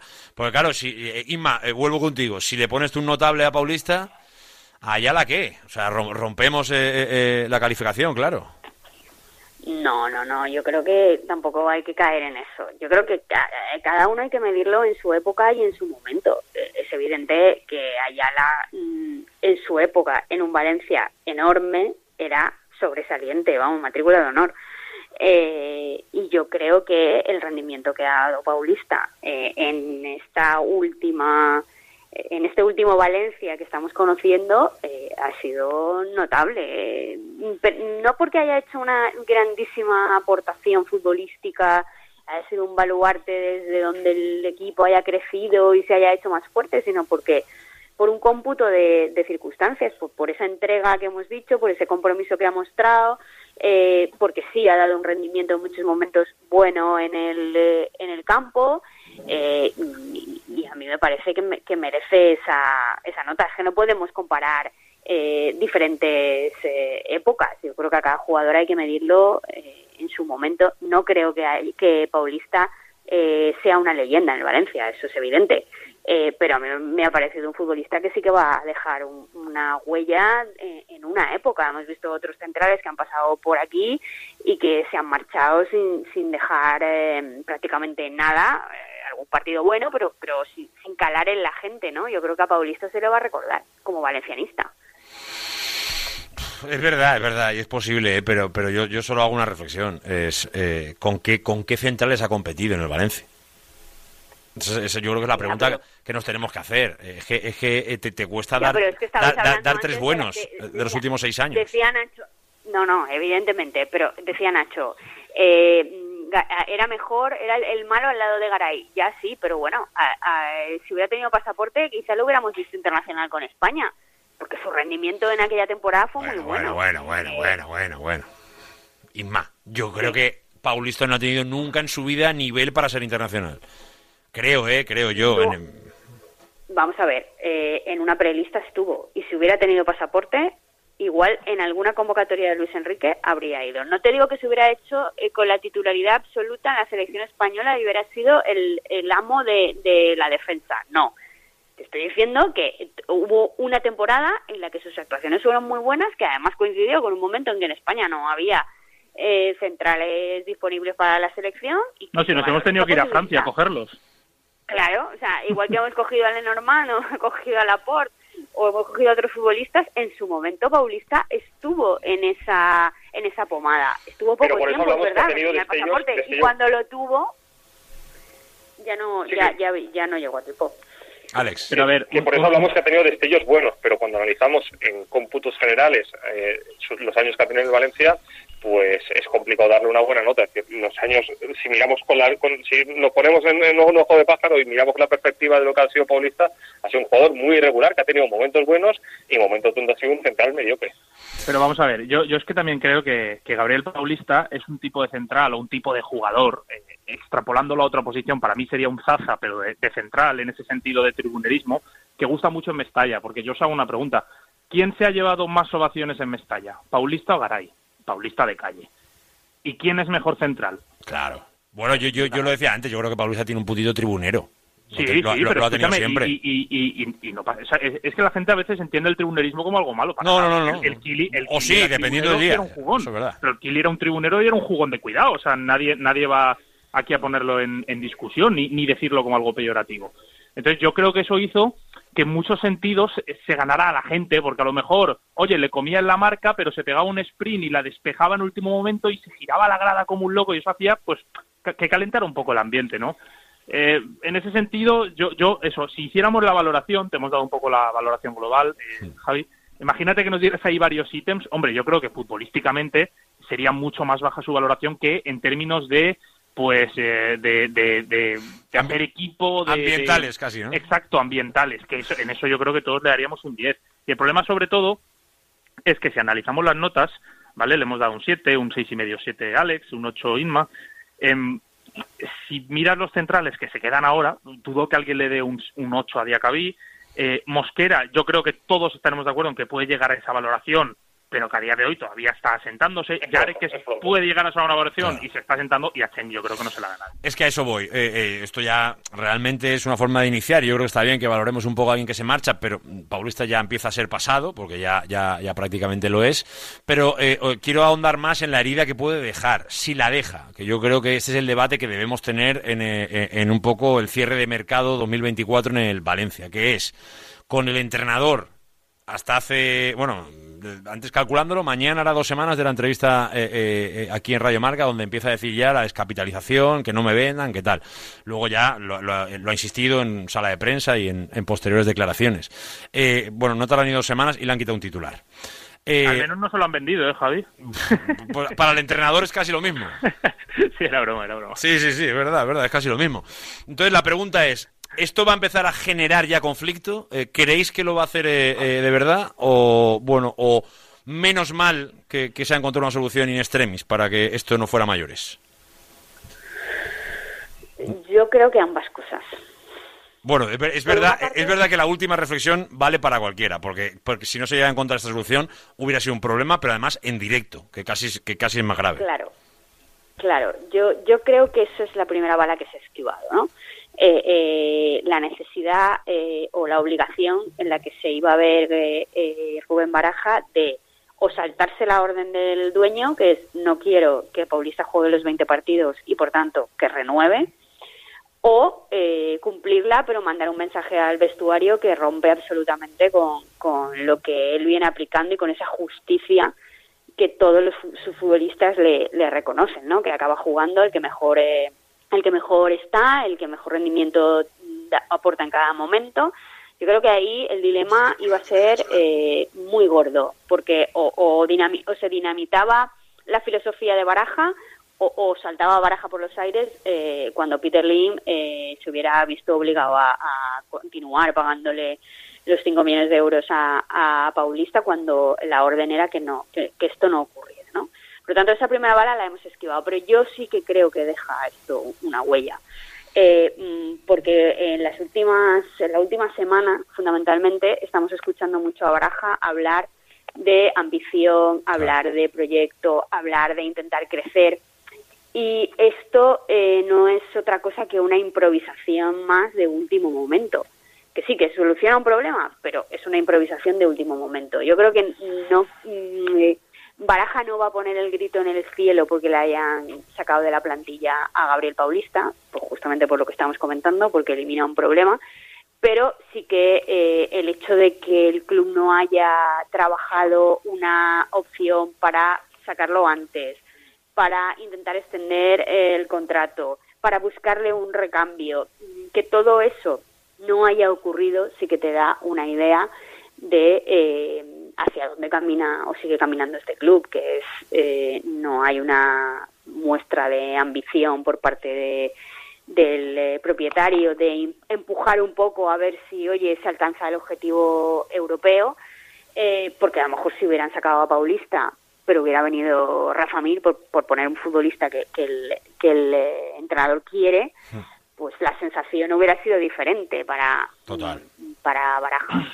Eh, pero esto no está ocurriendo, ¿no? Eh, seguimos siendo un, Valencia de mínimos, un Valencia de tapar agujeros como se pueda y en el momento que se pueda y de la manera que se pueda. Y, y, a mí esto sí que me parece que contrasta con, con la idea que tiene en mente el entrenador de eh, seguir encabezando un proyecto que tenga futuro. Hombre, no, no casa demasiado, pero bueno, quiero opiniones, venga, os escucho. Aquí hay que tener una cosa, la gente habla mucho de improvisación y mm, hay veces que da la sensación en el ambiente que la venta de Paulista se lleva queriendo hacer desde hace cuatro o cinco días. Eh, en realidad no es así, el club desde el primer día de mercado tenía absolutamente claro que una de las ventas que quería hacer para quitarse los problemas de encima era la de Gabriel Paulista. Pero al final el, entrenador en las últimas dos semanas viene queriendo eh, y viene preparando el terreno para una palabra muy, muy concreta, que es proyecto. Y está claro que sacar a dos días de que cierre el mercado a Gabriel Paulista, al Atlético de Madrid, porque llega una llamada de Andrea Berta para sacar un problema de Valencia, no es proyecto. Empezar una temporada sin tener muy claro qué se va a hacer no es proyecto.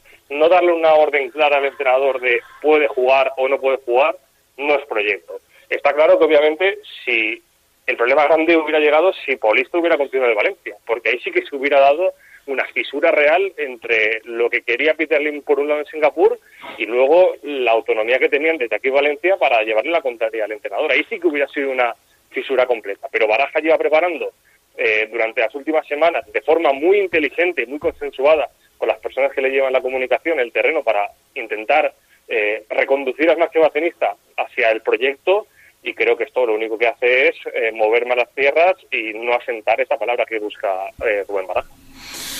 Eh, Nacho, ¿qué? ¿Cómo lo ves? A ver, a ver, eh, por parte, yo por ser coherente, porque además recuerdo que lo hablamos aquí hace, hace un tiempo, yo fui el primero que dije que la decisión de Paulista eh, eh, la debía tomar la decisión deportiva independientemente de la dirección, perdón, deportiva, independientemente de lo que pensara el entrenador, porque yo creía en ese modelo de club. Por lo tanto, por mantenerme coherente, yo siguiendo un poco la línea de que es verdad que te has ahorrado un marrón en cierto sentido, pues vale, por ahí puedes tirar. a partir de ahí, Mm, es que es una evidencia que el equipo se debilita. O sea, eh, es que no, no, no veo, no veo tres patas al gato o como, como, como sea la expresión. Eh, sí que es cierto, eh, sí, que es cierto que no es una sorpresa la salida de Paulista porque se le llevaba diciendo a Gabriel que tenía que salir. Se le dijo en verano, se le dijo antes de arrancar este mercado y la única diferencia es que en los últimos días llega una oferta. yo creo que eso es lo que ha precipitado los acontecimientos. Y esa oferta era el Besiktas, ¿eh? y, menos mal que ha aparecido el Atleti. Pero esa oferta era el Besiktas que, eh, que yo creo que es lo que hizo que todo se acelerara. Eh, porque el Valencia, teniendo una oferta del Besiktas encima de la mesa, sí que pudo decirle a Gabriel, o te vas o no juegas. Porque claro, eh, si tú ese pulso se lo echas sin tener ninguna oferta, Paulista a lo mejor te dice, vale, pues me quedo, y, te comes tú el marrón de decirse la baraja. O sea, ¿sabes? No, no, no sé si me explico, evidentemente a mí me a mí lo que me gustaría es tener un club donde el máximo accionista eh, por ejemplo, hubiera permitido que Gabriel renovara a la baja porque Gabriel estaba dispuesto a perder Bueno, yo, eso tampoco lo tengo tan claro, ¿eh? me, refiero. Si, si el Valencia cuenta con Gabriel para el año que viene. sí, sí eh, esa, es otra porque hay una cosa, hay una cosa que, esto es una verdad como un templo. En, en verano Baraja daba el loca a la salida de Gabriel, si le traían un recambio, evidentemente, todo se ha dicho. Pero en verano Baraja daba el lock.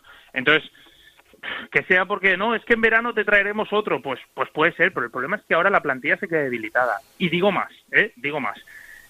No hubiera sido lo mismo que se fuera Rafa Mir en, esa, perdón, Rafa Mir, perdón, Gabriel Paulista en, en verano y no viniera nadie a que pase ahora, porque mira, si te pasa en verano, pues oye chico, pues desde el principio empiezas a darle bola a Yare, Cachén no le dejas tanto tiempo sin jugar como ha estado y, y te comes lo que hay. Yéndose ahora, es verdad que el daño a nivel de vestuario es peor, pero por otra parte, al menos se va con 32 puntos ya y, vamos a ser sinceros, para Peter Lim la temporada está amortizada. Por lo tanto, también eh, en, la lógica Lim tiene lógica que se vaya ahora. Oye, la temporada está amortizada, pues eh, sí, sí, no. Sí, no, Nacho. En la, lógica Lim eh, lo tenemos todos clarísimo. el problema es que esa misma lógica Lim le, está queriendo convencer a, un entrenador de que le tiene confianza y le va a dejar las llaves del equipo un tiempo más. O eso es lo que se está percibiendo, ¿no? Que parece que Baraja encaja en esta filosofía, que les gusta y que, y que querrían que continuara. Pero mm, eh, eso no se no, no tiene eh, se contradice un poco con el hecho de eh, ahora te saco jugadores cuando justo me estás pidiendo ambición para crecer que, Paulista tenía que salir del Valencia. Pero yo creo, Inma, que hablas, hablas, de, dos intenciones diferentes. Una que creo, eh, creo, o por lo menos eh, por, aclararlo, la intención de, que Baraja pudiera ampliar es más del Valencia de Valencia ¿no? Creo, ¿eh? Creo. O por lo menos, eh, no a mí personalmente no me consta que Peter Lynn tuviera esa intención, no lo sé. Y lo otro es de, de, que está en el sofá y a lo mejor ni siquiera sabe hasta qué año tiene baraja contrato. ¿Sabes lo que quiero decir? Que, creo que pueden venir de dos sitios diferentes las intenciones. Sí, pero es que yo creo que las intenciones de Peter Lynn tampoco es claramente eh, no quiero eh, de ninguna manera, no quiero de ninguna manera gastarme ese dinero. No creo que Peter Lynn tenga nada en contra de Gabriel Paulista. No, no, no, es, todo dinero. claro, es pasta, es pasta. Al final esto es todo dinero. Entonces, eh, si a ti estás confiando en un entrenador que, oye, te está sacando jugadores que te van a dar dinero, porque somos conscientes de que los futbolistas que ha eh, sacado baraja y los ha puesto en el primer escaparate van a acabar dándole dinero al Valencia. Sí, sí, los gestionan bien, porque pero, eh, em, por otra parte, eh, eh, dices, bueno, pues a lo mejor mm, esto mm, tenía que haberse arreglado antes, porque no es un problema. Para mí, lo de Paulista, lo, insisto, puede haber salido en verano. Mm, puede haber salido. No es fundamental en sí mismo por la marcha del jugador, sino porque es un patrón que se viene repitiendo también. Eh, mm, mm, eh, ya no hablo de las salidas de Parejo y de, y de Coquelán, eh, es que hablo de cómo se enquistó la operación con Ferran, que al final deja dinero, pero que estuvo a punto de no dejar. la de Kangin Lee, o sea, yo creo que son operaciones que, que dejan mucho que desear en, el, en, el, en cómo se han trabajado. ya no digo por la gente del club, que entiendo que hace su trabajo y que mm, mm, luego es en otra parte donde se decide, sino en general por la filosofía que está aplicando el Valencia. O sea, el Valencia está lanzando un mensaje a todo el mundo de que no puede pagar un futbolista y lo regala en el mes de enero. Sí, básicamente. Eh, a ver, el tema también está, yo, yo lo que veo aquí es eh, dos ideas que además han dicho públicamente y, las hemos visto en privado que no, que no, que no encajan. Es decir, es que es así de sencillo. Yo, como vi, cojo el hilo de Isma, la salida de Paulista como tal, dada la situación, lo de los 5 millones, pues mira, como tal, pues no es tan grave. Así es más el patrón que se genera, ¿no? Aquí lo que pasa es que tienes a un entrenador que ha dicho por activa y por pasiva que, aunque no le trajeran a nadie, él lo único que pedía era que no le debilitara la plantilla, y a una dirección deportiva que por orden de Singapur se ha pasado el mes de enero buscando una oferta para Gabriel, que es debilitar la plantilla, pero era la prioridad, sacar a Gabriel. Entonces ahí hay, hay, dos ideas que no encajan, porque el entrenador está pidiendo que no eh, le debilite la plantilla y lo que están diciendo desde Singapur es eh, estos 5 millones no pueden seguir aquí, tenéis que hacer el trabajo de sacarlo como sea. Es más, la oferta del Besiktas la consigue el Valencia, no es que venga el Besiktas como si nada, es el Valencia quien va buscando una oferta a, Gabriel Paulista. Y lo mismo con el Atleti. Eh, por lo tanto, son dos ideas que no encajan. Eh, eh, la prioridad es sacar a Paulista para que no cumpla los 20 partidos. Pues oye, eh, eh, ni bien ni mal, ¿eh? Si esa es la prioridad, perfecto. Pero claro, sale el entrenador y dice por activa y por pasiva que no quiere que le debilite la plantilla, pues evidentemente se la ha debilitado. Es así, nos gusta más o menos. Es verdad que el Valencia ahora tiene cuatro centrales y cuatro extremos. Y antes tenía cinco centrales y tres extremos. Pero hombre, el impacto de Gabriel iba más allá del de un jugador al uso.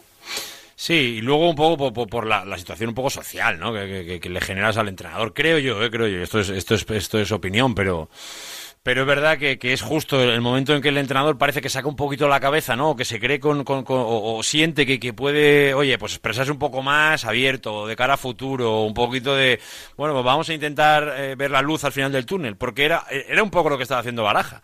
Estaba abriendo un poco el túnel y ya se, y, y estaba diciéndole a la gente, oiga, que estamos por el buen camino, que seguimos por aquí en dos, tres años, pues podemos empezar a mirar hacia otras cosas y, buscar otros retos. Pero, Javi, yo creo que... Llega la primera de cambio y el que se supone que tiene que mantener viva esa ilusión, coge y hace sí, el túnel, pum, como la sociedad nieve. ¿Has visto cuando, cuando cae la nieve a mitad de, noche, no? Que, que, llena, que llena el avión entero. Pues parecido. ¿eh? ¿Teníais un poquito de luz? Pues vale, pum, cerrado de, lleno y a la primera de cambio. Que, que en, la, en la idea que, no voy a decir construyendo porque sería decir demasiado, ¿no? Pero en la idea que se lleva trabajando en el Valencia desde, yo diría, desde que llegó Baraja, ¿no? Es eso que estabas diciendo, ¿no? Que se empieza a ver la luz del túnel. Gabriel Paulista era la penúltima pieza que no encajaba en términos salariales. La última es Gallá, que vamos a ver qué pasa, porque creo que se ha visto lo visto. E, e, es el único que sigue teniendo ese salario astronómico. Y ojalá se lo mantengan y, y siga aquí muchos años.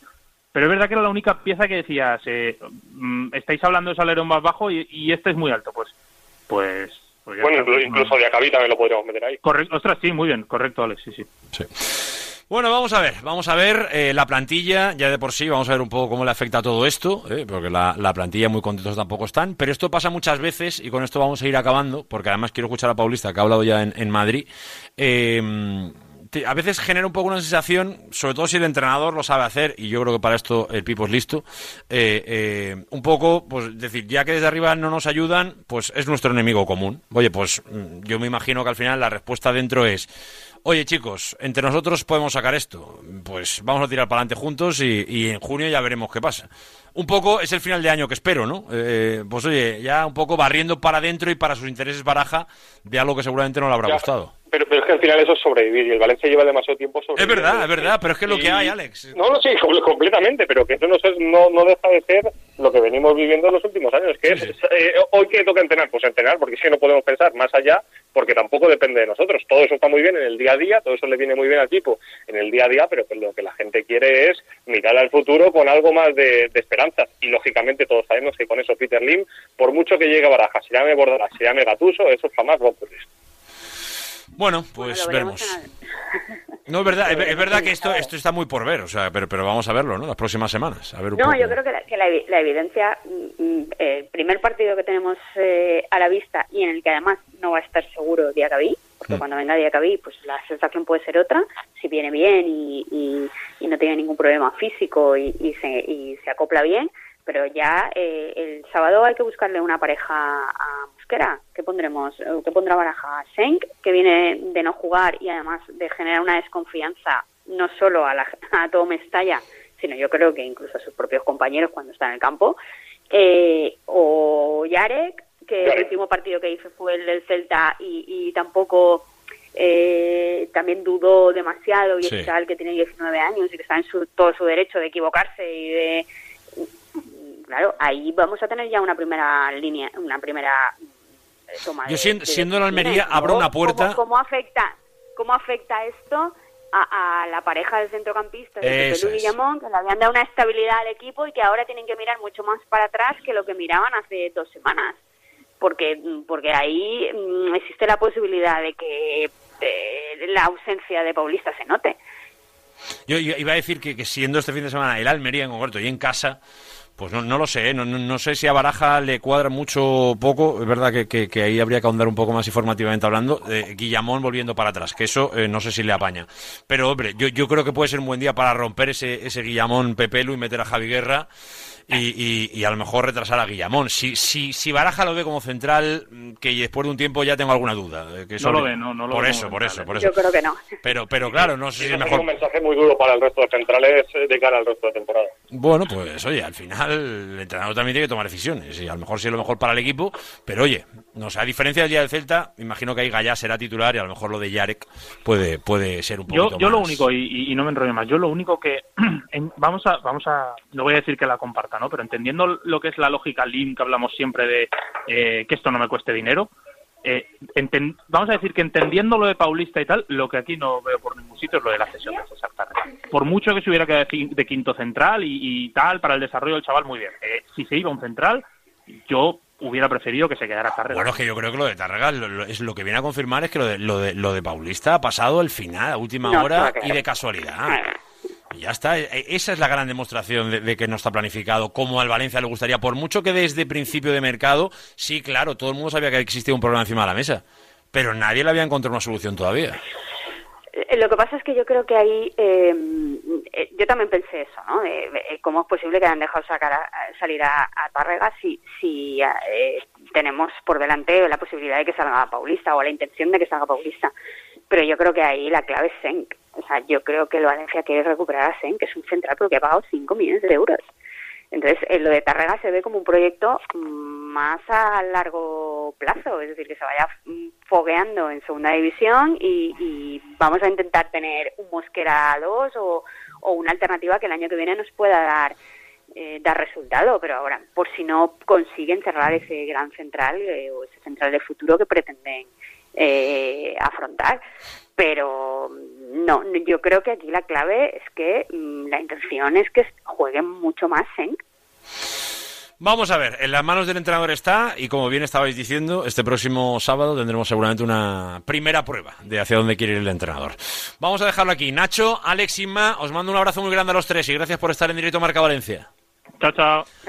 Hasta ahora, Ima Lidón desde el diario El Mundo, nuestro compañero de relevo, ¿eh? como es Nacho Sánchez y ya lo sabéis, Alex Alfaro, compañero de Blanquinegres y por supuesto todos los lunes aquí en tiempo de Sin Ataduras con Pedro Morata, cada lunes ya lo sabéis, desde las 3 de la tarde aquí en la sintonía de Radio Marca Valencia. Eh, os decía que quiero escuchar a Paulista porque ha hablado nada hace un ratito, por eso lo podemos escuchar ya mismo en Madrid.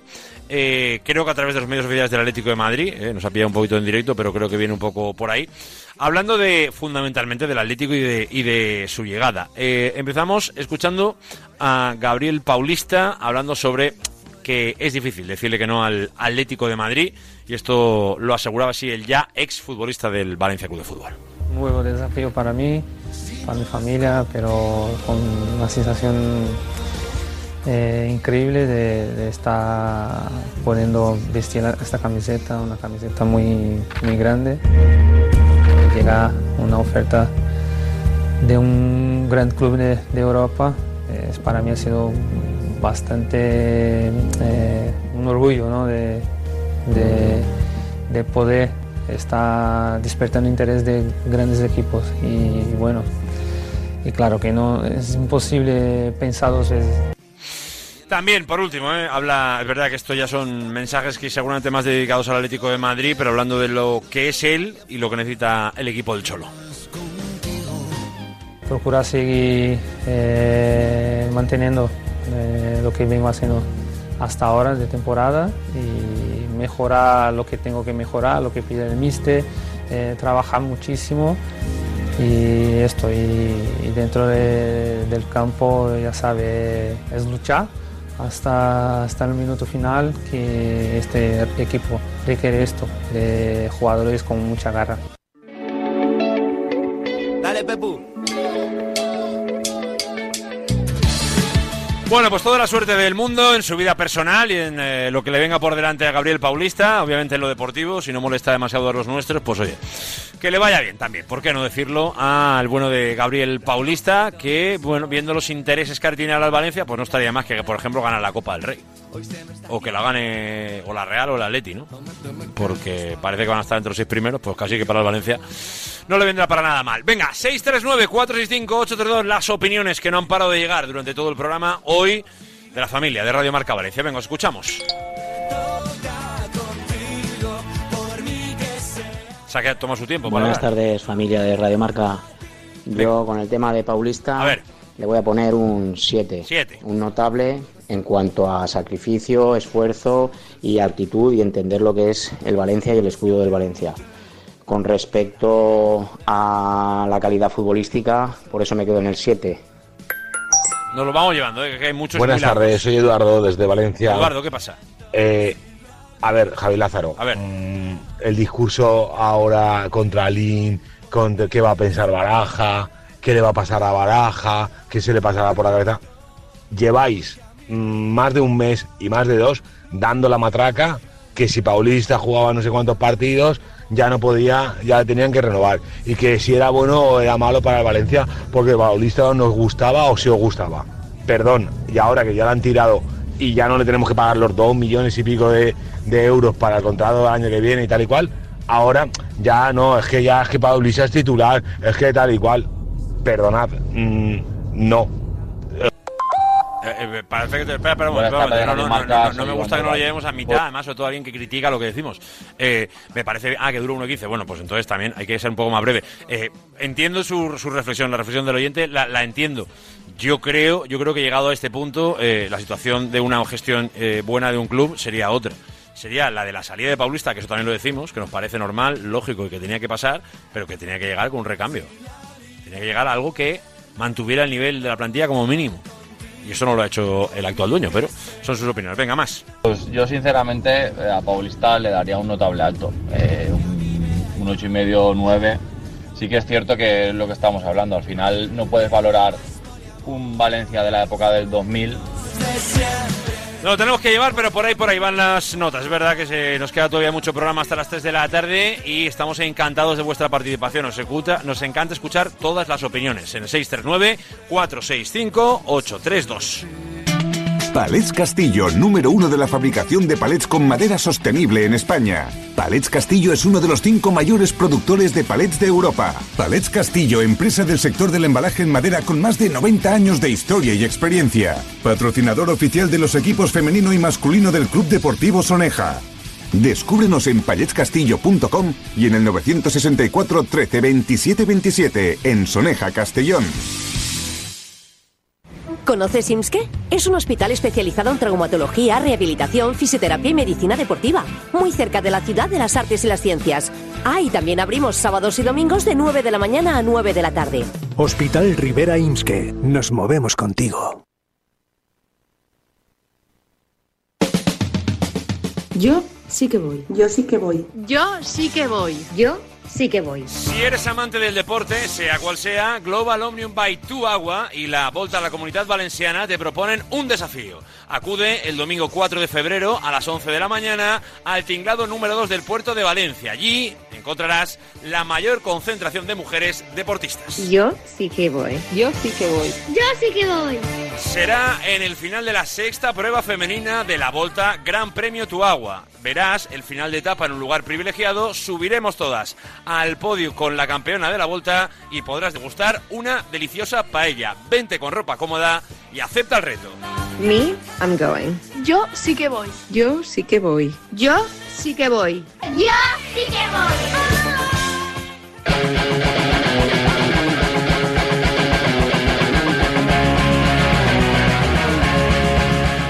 Como siempre, es miércoles y llegamos a nuestro curso de entrenador. ¿eh? Estamos contentos porque además hoy lo hacemos con alguien que, oye, pues eh, le vamos yendo la pista. Además, eh, semana tras semana, pues vamos viendo un poco la evolución de su equipo.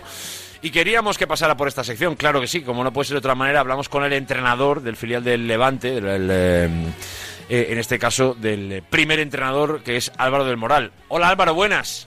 ¿Cómo estamos? ¿Cómo estás Álvaro? ¿Cómo estás tú? Muy bien, disfrutando, como, como ya sabes, el día a día nos lleva, acabamos de hacer la sesión y, muy bien. Eh, ¿Cómo te estás encontrando? ¿Cómo va un poco la, temporada? Así un poco a grandes rasgos. ¿Qué primer titular no, nos dejas?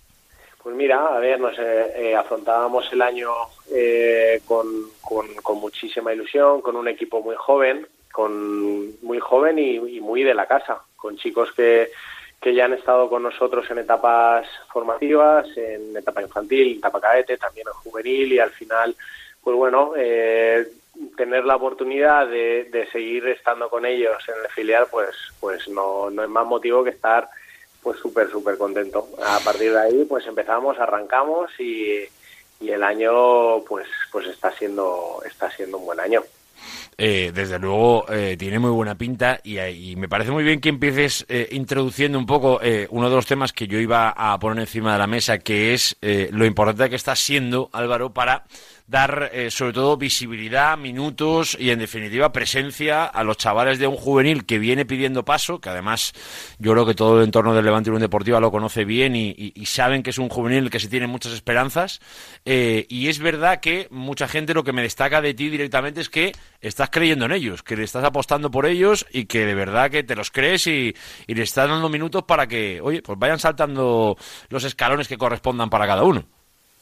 Sí, a ver, el juvenil este año es la recompensa de, del trabajo bien hecho de años atrás. Al final, eh, los chicos llevan tiempo con, con, pues, con muchos entrenadores de la casa, se está trabajando bien en el fútbol base y este año pues es un equipo que está arrasando, que está funcionando muy muy bien. Nosotros, nuestra responsabilidad, eh, si ellos llaman a la puerta, pues tenemos que abrírsela y siempre encantados de que, de que sumen, de que estén con nosotros, de que mejoren al equipo incluso y, y, ya incluso nos vamos un poquito más atrás. Los chicos que han subido este año, que han sido muchos, es una oportunidad el ver que, que el filial tira de abajo, que tira de la cantera, que los chicos, si las cosas las hacen bien, pueden tener esa oportunidad de estar en, en, en, su filial, pues eh, es un aliciente, es una motivación. Así que, así que bueno, con todas hacia adelante con ellos. Es que eh, eso lo dices con mucha naturalidad, eh, pero no siempre es fácil encontrar un entrenador que lo haga. bueno, me, han hablado mucho de chavales como Carlos Espí, como Borja Cortina, con, que son chavales en definitiva que, que, tienen buena pinta y que están ahí, pero no sé si, les estamos o se les está metiendo un poco de una carga de presión que a lo mejor no sé si corresponde. Te, te, pregunto, no sé si es exagerada o no. Bueno, al final la élite también exige pues pues estar en el día a día, el rendimiento, ¿no? Yo creo que al final son chicos que están disfrutando del proceso, que, que ahora están en etapa juvenil, que están cumpliendo ciclos, que están rindiendo, que siguen creciendo y que siguen mejorando y que al final yo creo que nosotros, desde nuestra parte más interna, ¿no?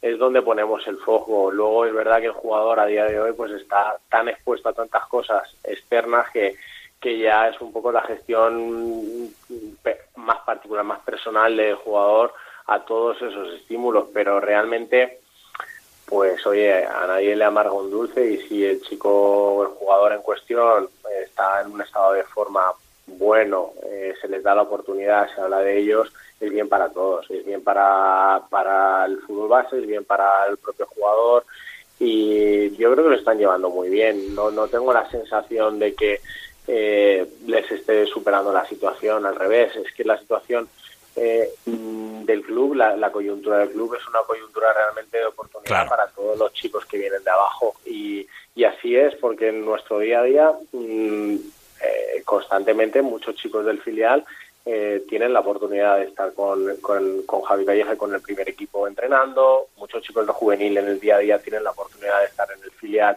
sumando y, sumando experiencias con, con nosotros. Eh, entonces, bueno, y esto, pues así sucesivamente, ya sabes cómo funcionan los filiales. Entonces, nuestra labor como cuerpo técnico es el de, bueno, siempre estar eh, preparados, siempre estar en constante adaptación y, en constante contacto con, muchos chicos de la cantera, que, es una pasada al final.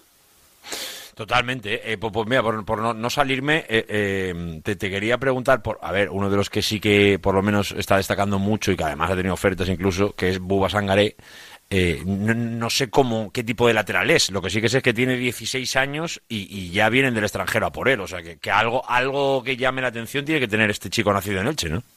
Pues mira, pues eh, lo, lo, lo, que, lo que tiene es un chico súper normal, eso lo primero. Un tío, bueno, muy humilde, muy trabajador, que está haciendo las cosas muy bien. De muchos años atrás, que llegó muy joven al club en etapa de fútbol 8, que yo precisamente sí que es verdad que lo he tenido también en infantiles y en cadetes y que algo le conozco y que tiene unas características y unas condiciones, pues bueno, que a día de hoy pues eh, le hacen destacar en su, en su categoría y bueno, pues todo lo que pueda venir, pues ya vendrá él inteligente y está disfrutando el momento, está disfrutando ahora con los juveniles, con la selección, la oportunidad de estar con el primer equipo, de viajar, de, de incluso debutar, pues está viviendo un sueño, pero que lo está llevando muy bien.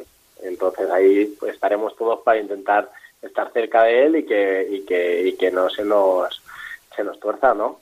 Ese es el objetivo, ¿no? Y al final es un poco de lo que va esta conversación, ¿no? Porque a partir de ahí te pregunto, eh, estamos en tiempos eh, donde en España sobre todo, bueno, yo creo que en muchos países, pero la comparativa ahora a lo mejor nos duele más, aquí en España donde, donde vemos clubes que tienen mucha necesidad económica y donde al final las canteras están ganando mucho. ¿no? Eh, eh, te pregunto por ese tipo de gestión, ¿no? ¿Cómo, cómo gestionar una cantera o, o, en definitiva un equipo de una cantera como es la del Levante Unión Deportiva, además un papel tan importante como es el filial? Eh, ¿Cómo se gestiona esto en tiempos de crisis? Porque seguramente hay tiempos peores para, para hacerlo. Ahora sí que se percibirá un poco en la escuela que hay más oportunidades, ¿no? Sin duda, y el mensaje, eh, aunque no es necesario porque ellos son inteligentes y lo ven, lo ven con hechos, lo ven en el día a día, lo ven que eh, Carlos Jiménez, Xavi Grande, eh, eh, Marcos Navarro, a él mismo Andrés García, hasta hace poco estaba con nosotros en nuestro día a día, toda la temporada pasada, ya el año pasado, pues Carlos Jiménez, Beni, Pablo Guñán, muchos chicos están, pues eso, Hugo subiendo, están y, y se tiene que ver como un contexto de oportunidad, que dentro del proceso del jugador hay que tener paciencia, porque todo tiene sus tiempos, tampoco es cuestión de acelerar en muchos casos situaciones que al final dices, bueno, eh, los chicos tienen que tener también su calma y entender que como todos los años son importantes y, y, eh, estar en un club pues como el Levante, en un filial, es una oportunidad y, hay que ir con tranquilidad con ellos. Hay veces que llaman a la puerta tan fuerte que es, es, es, eh, su momento y, es imposible no darle la oportunidad, ¿no? Pero bueno, esas son cosas ya de los que tienen que tomar esas decisiones. Pero nosotros, nuestro mensaje con ellos es el de vamos a apretar, vamos a disfrutar, pero vamos a exigiros, vamos a intentar prepararos para la élite y la élite, pues bueno, requiere muchas cosas. Y, eh, pero que si les llega antes, que dentro de lo, cuando hayan pasado por, por nosotros, haber intentado eh, darles el mayor de los recursos dentro de nuestras capacidades posibles para que puedan estar preparados para afrontarlo.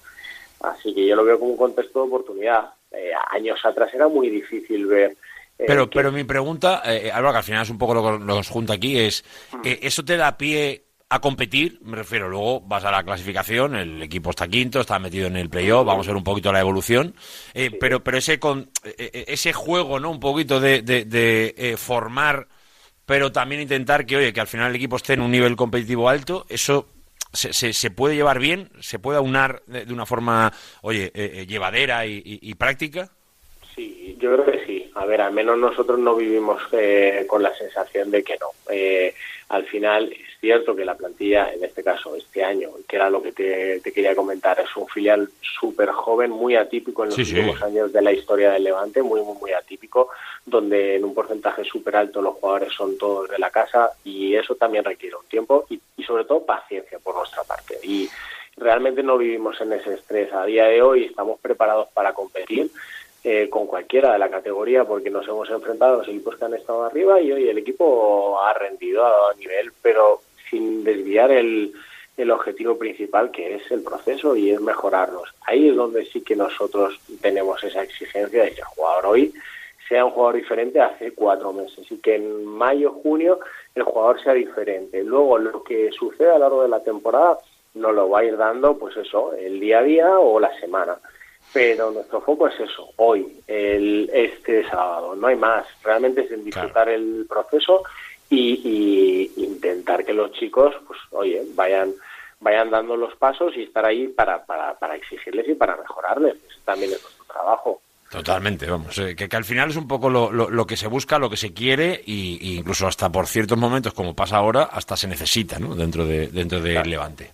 Eh, eh, me, quedan dos preguntas para, para acabar. La primera, ¿te, has arrepentido ya de haberte llevado un tipo como Héctor Rodas de segundo? Tienes que estar arrepentidísimo ya, ¿no? Todo el mal ambiente.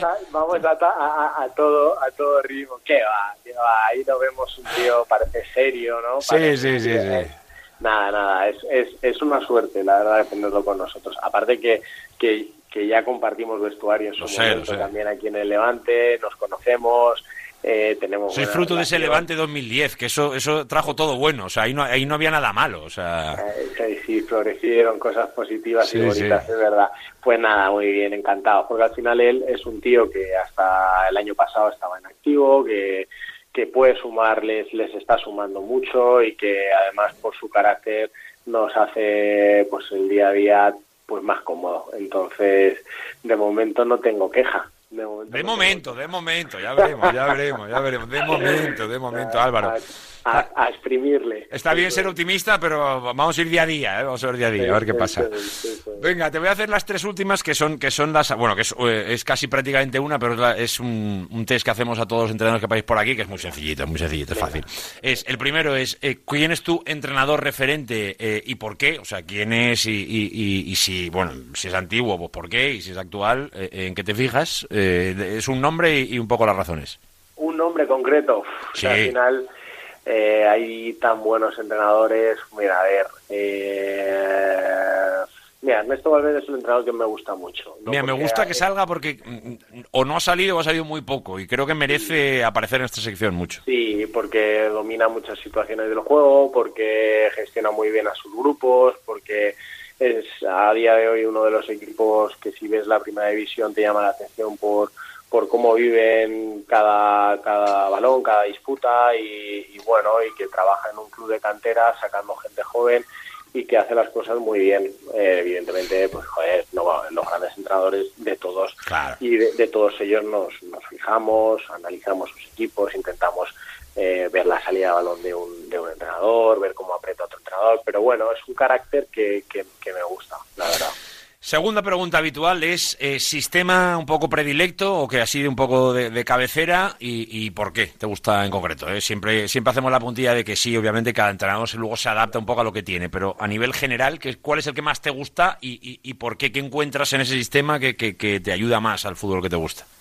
A ver, te voy a ser sincero. En la hmm. escuela he utilizado diferentes estructuras, ¿vale? Para atacar o para defender, no te voy a engañar pero bueno, sí que es verdad que este año, eh, quizá por, por estructura de plantilla, por perfil de jugadores, estamos eh, funcionando mucho en una organización defensiva en un 4-4-2, con atacando, atacamos con, alternamos saliendo de 4, saliendo de 3. Eh, bueno, en función del rival también intentamos, dentro de nuestras fortalezas, intentar adaptarnos a, al contexto que nos exige. Pero bueno, es un sistema que te permite a lo mejor recuperar y poder transitar bien, que dentro de esa, de esa de esa gestión del inicio te puedes adaptar a, varias estructuras de ataque. Bueno, por decirte un sistema, pues te puedo decir ese, pero bueno, también hemos utilizado 4-3-3. Sí, sí, sí, hoy en día eh, lo, lo, hablamos mucho, ¿no? Hay sistemas para cada cuarto de hora casi, o sea que estamos llegando a un fútbol que, los micropartidos están ganando a los partidos casi ya. O sea, ah, pero porque los jugadores están más preparados. Sí, sí, no, no, no, sí, sí, todo tiene sentido, todo tiene una estrategia detrás, pero, pero, pero sí, sí, sí, es verdad, es verdad. Por, por eso hay que aprender, por eso hacemos este curso, porque creo que a todos nos hace falta ir, actualizándonos como, como entrenadores, aunque sea solo para ver el fútbol. Esa es la verdad. Esa es la verdad. Y la última sí que es de entrenador total, que es un ranking que me tienes que hacer eh, entre tres opciones, que es nutricionista, eh, readaptador o psicólogo. Eh, me tienes que decir lo primero que tendrías en tu equipo, lo segundo y lo tercero, un ranking de importancia. Psicólogo, readaptador y nutricionista. Pues listo está, lo apuntamos. Pues Álvaro, que ha sido un placer ¿eh? que paséis por aquí, que pases por aquí. ¿eh? Poco a poco va avanzando la temporada, tendremos tiempo para volver a charlar, pero desde luego tenía que estar hoy en este curso de entrenador, eh, en este caso Álvaro del Moral, el entrenador del Atlético Levante. Te mando un abrazo Álvaro, ¿eh? y hablamos pronto. Muchas gracias, un saludo a todos. Gracias Álvaro del Moral. Venga, llegamos a las 3 de la tarde y nos marchamos. ¿eh? Cerramos aquí este tiempo de directo Marca Valencia. Sé feliz y disfrutar del día. Adiós. Se evapora el desconcierto pienso demasiado en mi padre y en todo ese tiempo que nos ha faltado, en mi madre y su ejemplo de roca contra el viento. He sido complicado desde el nacimiento. Últimamente pienso en mi primer amor, lo mágico que fue y lo poco que duró. No olvido que te debo una canción, te debo una canción.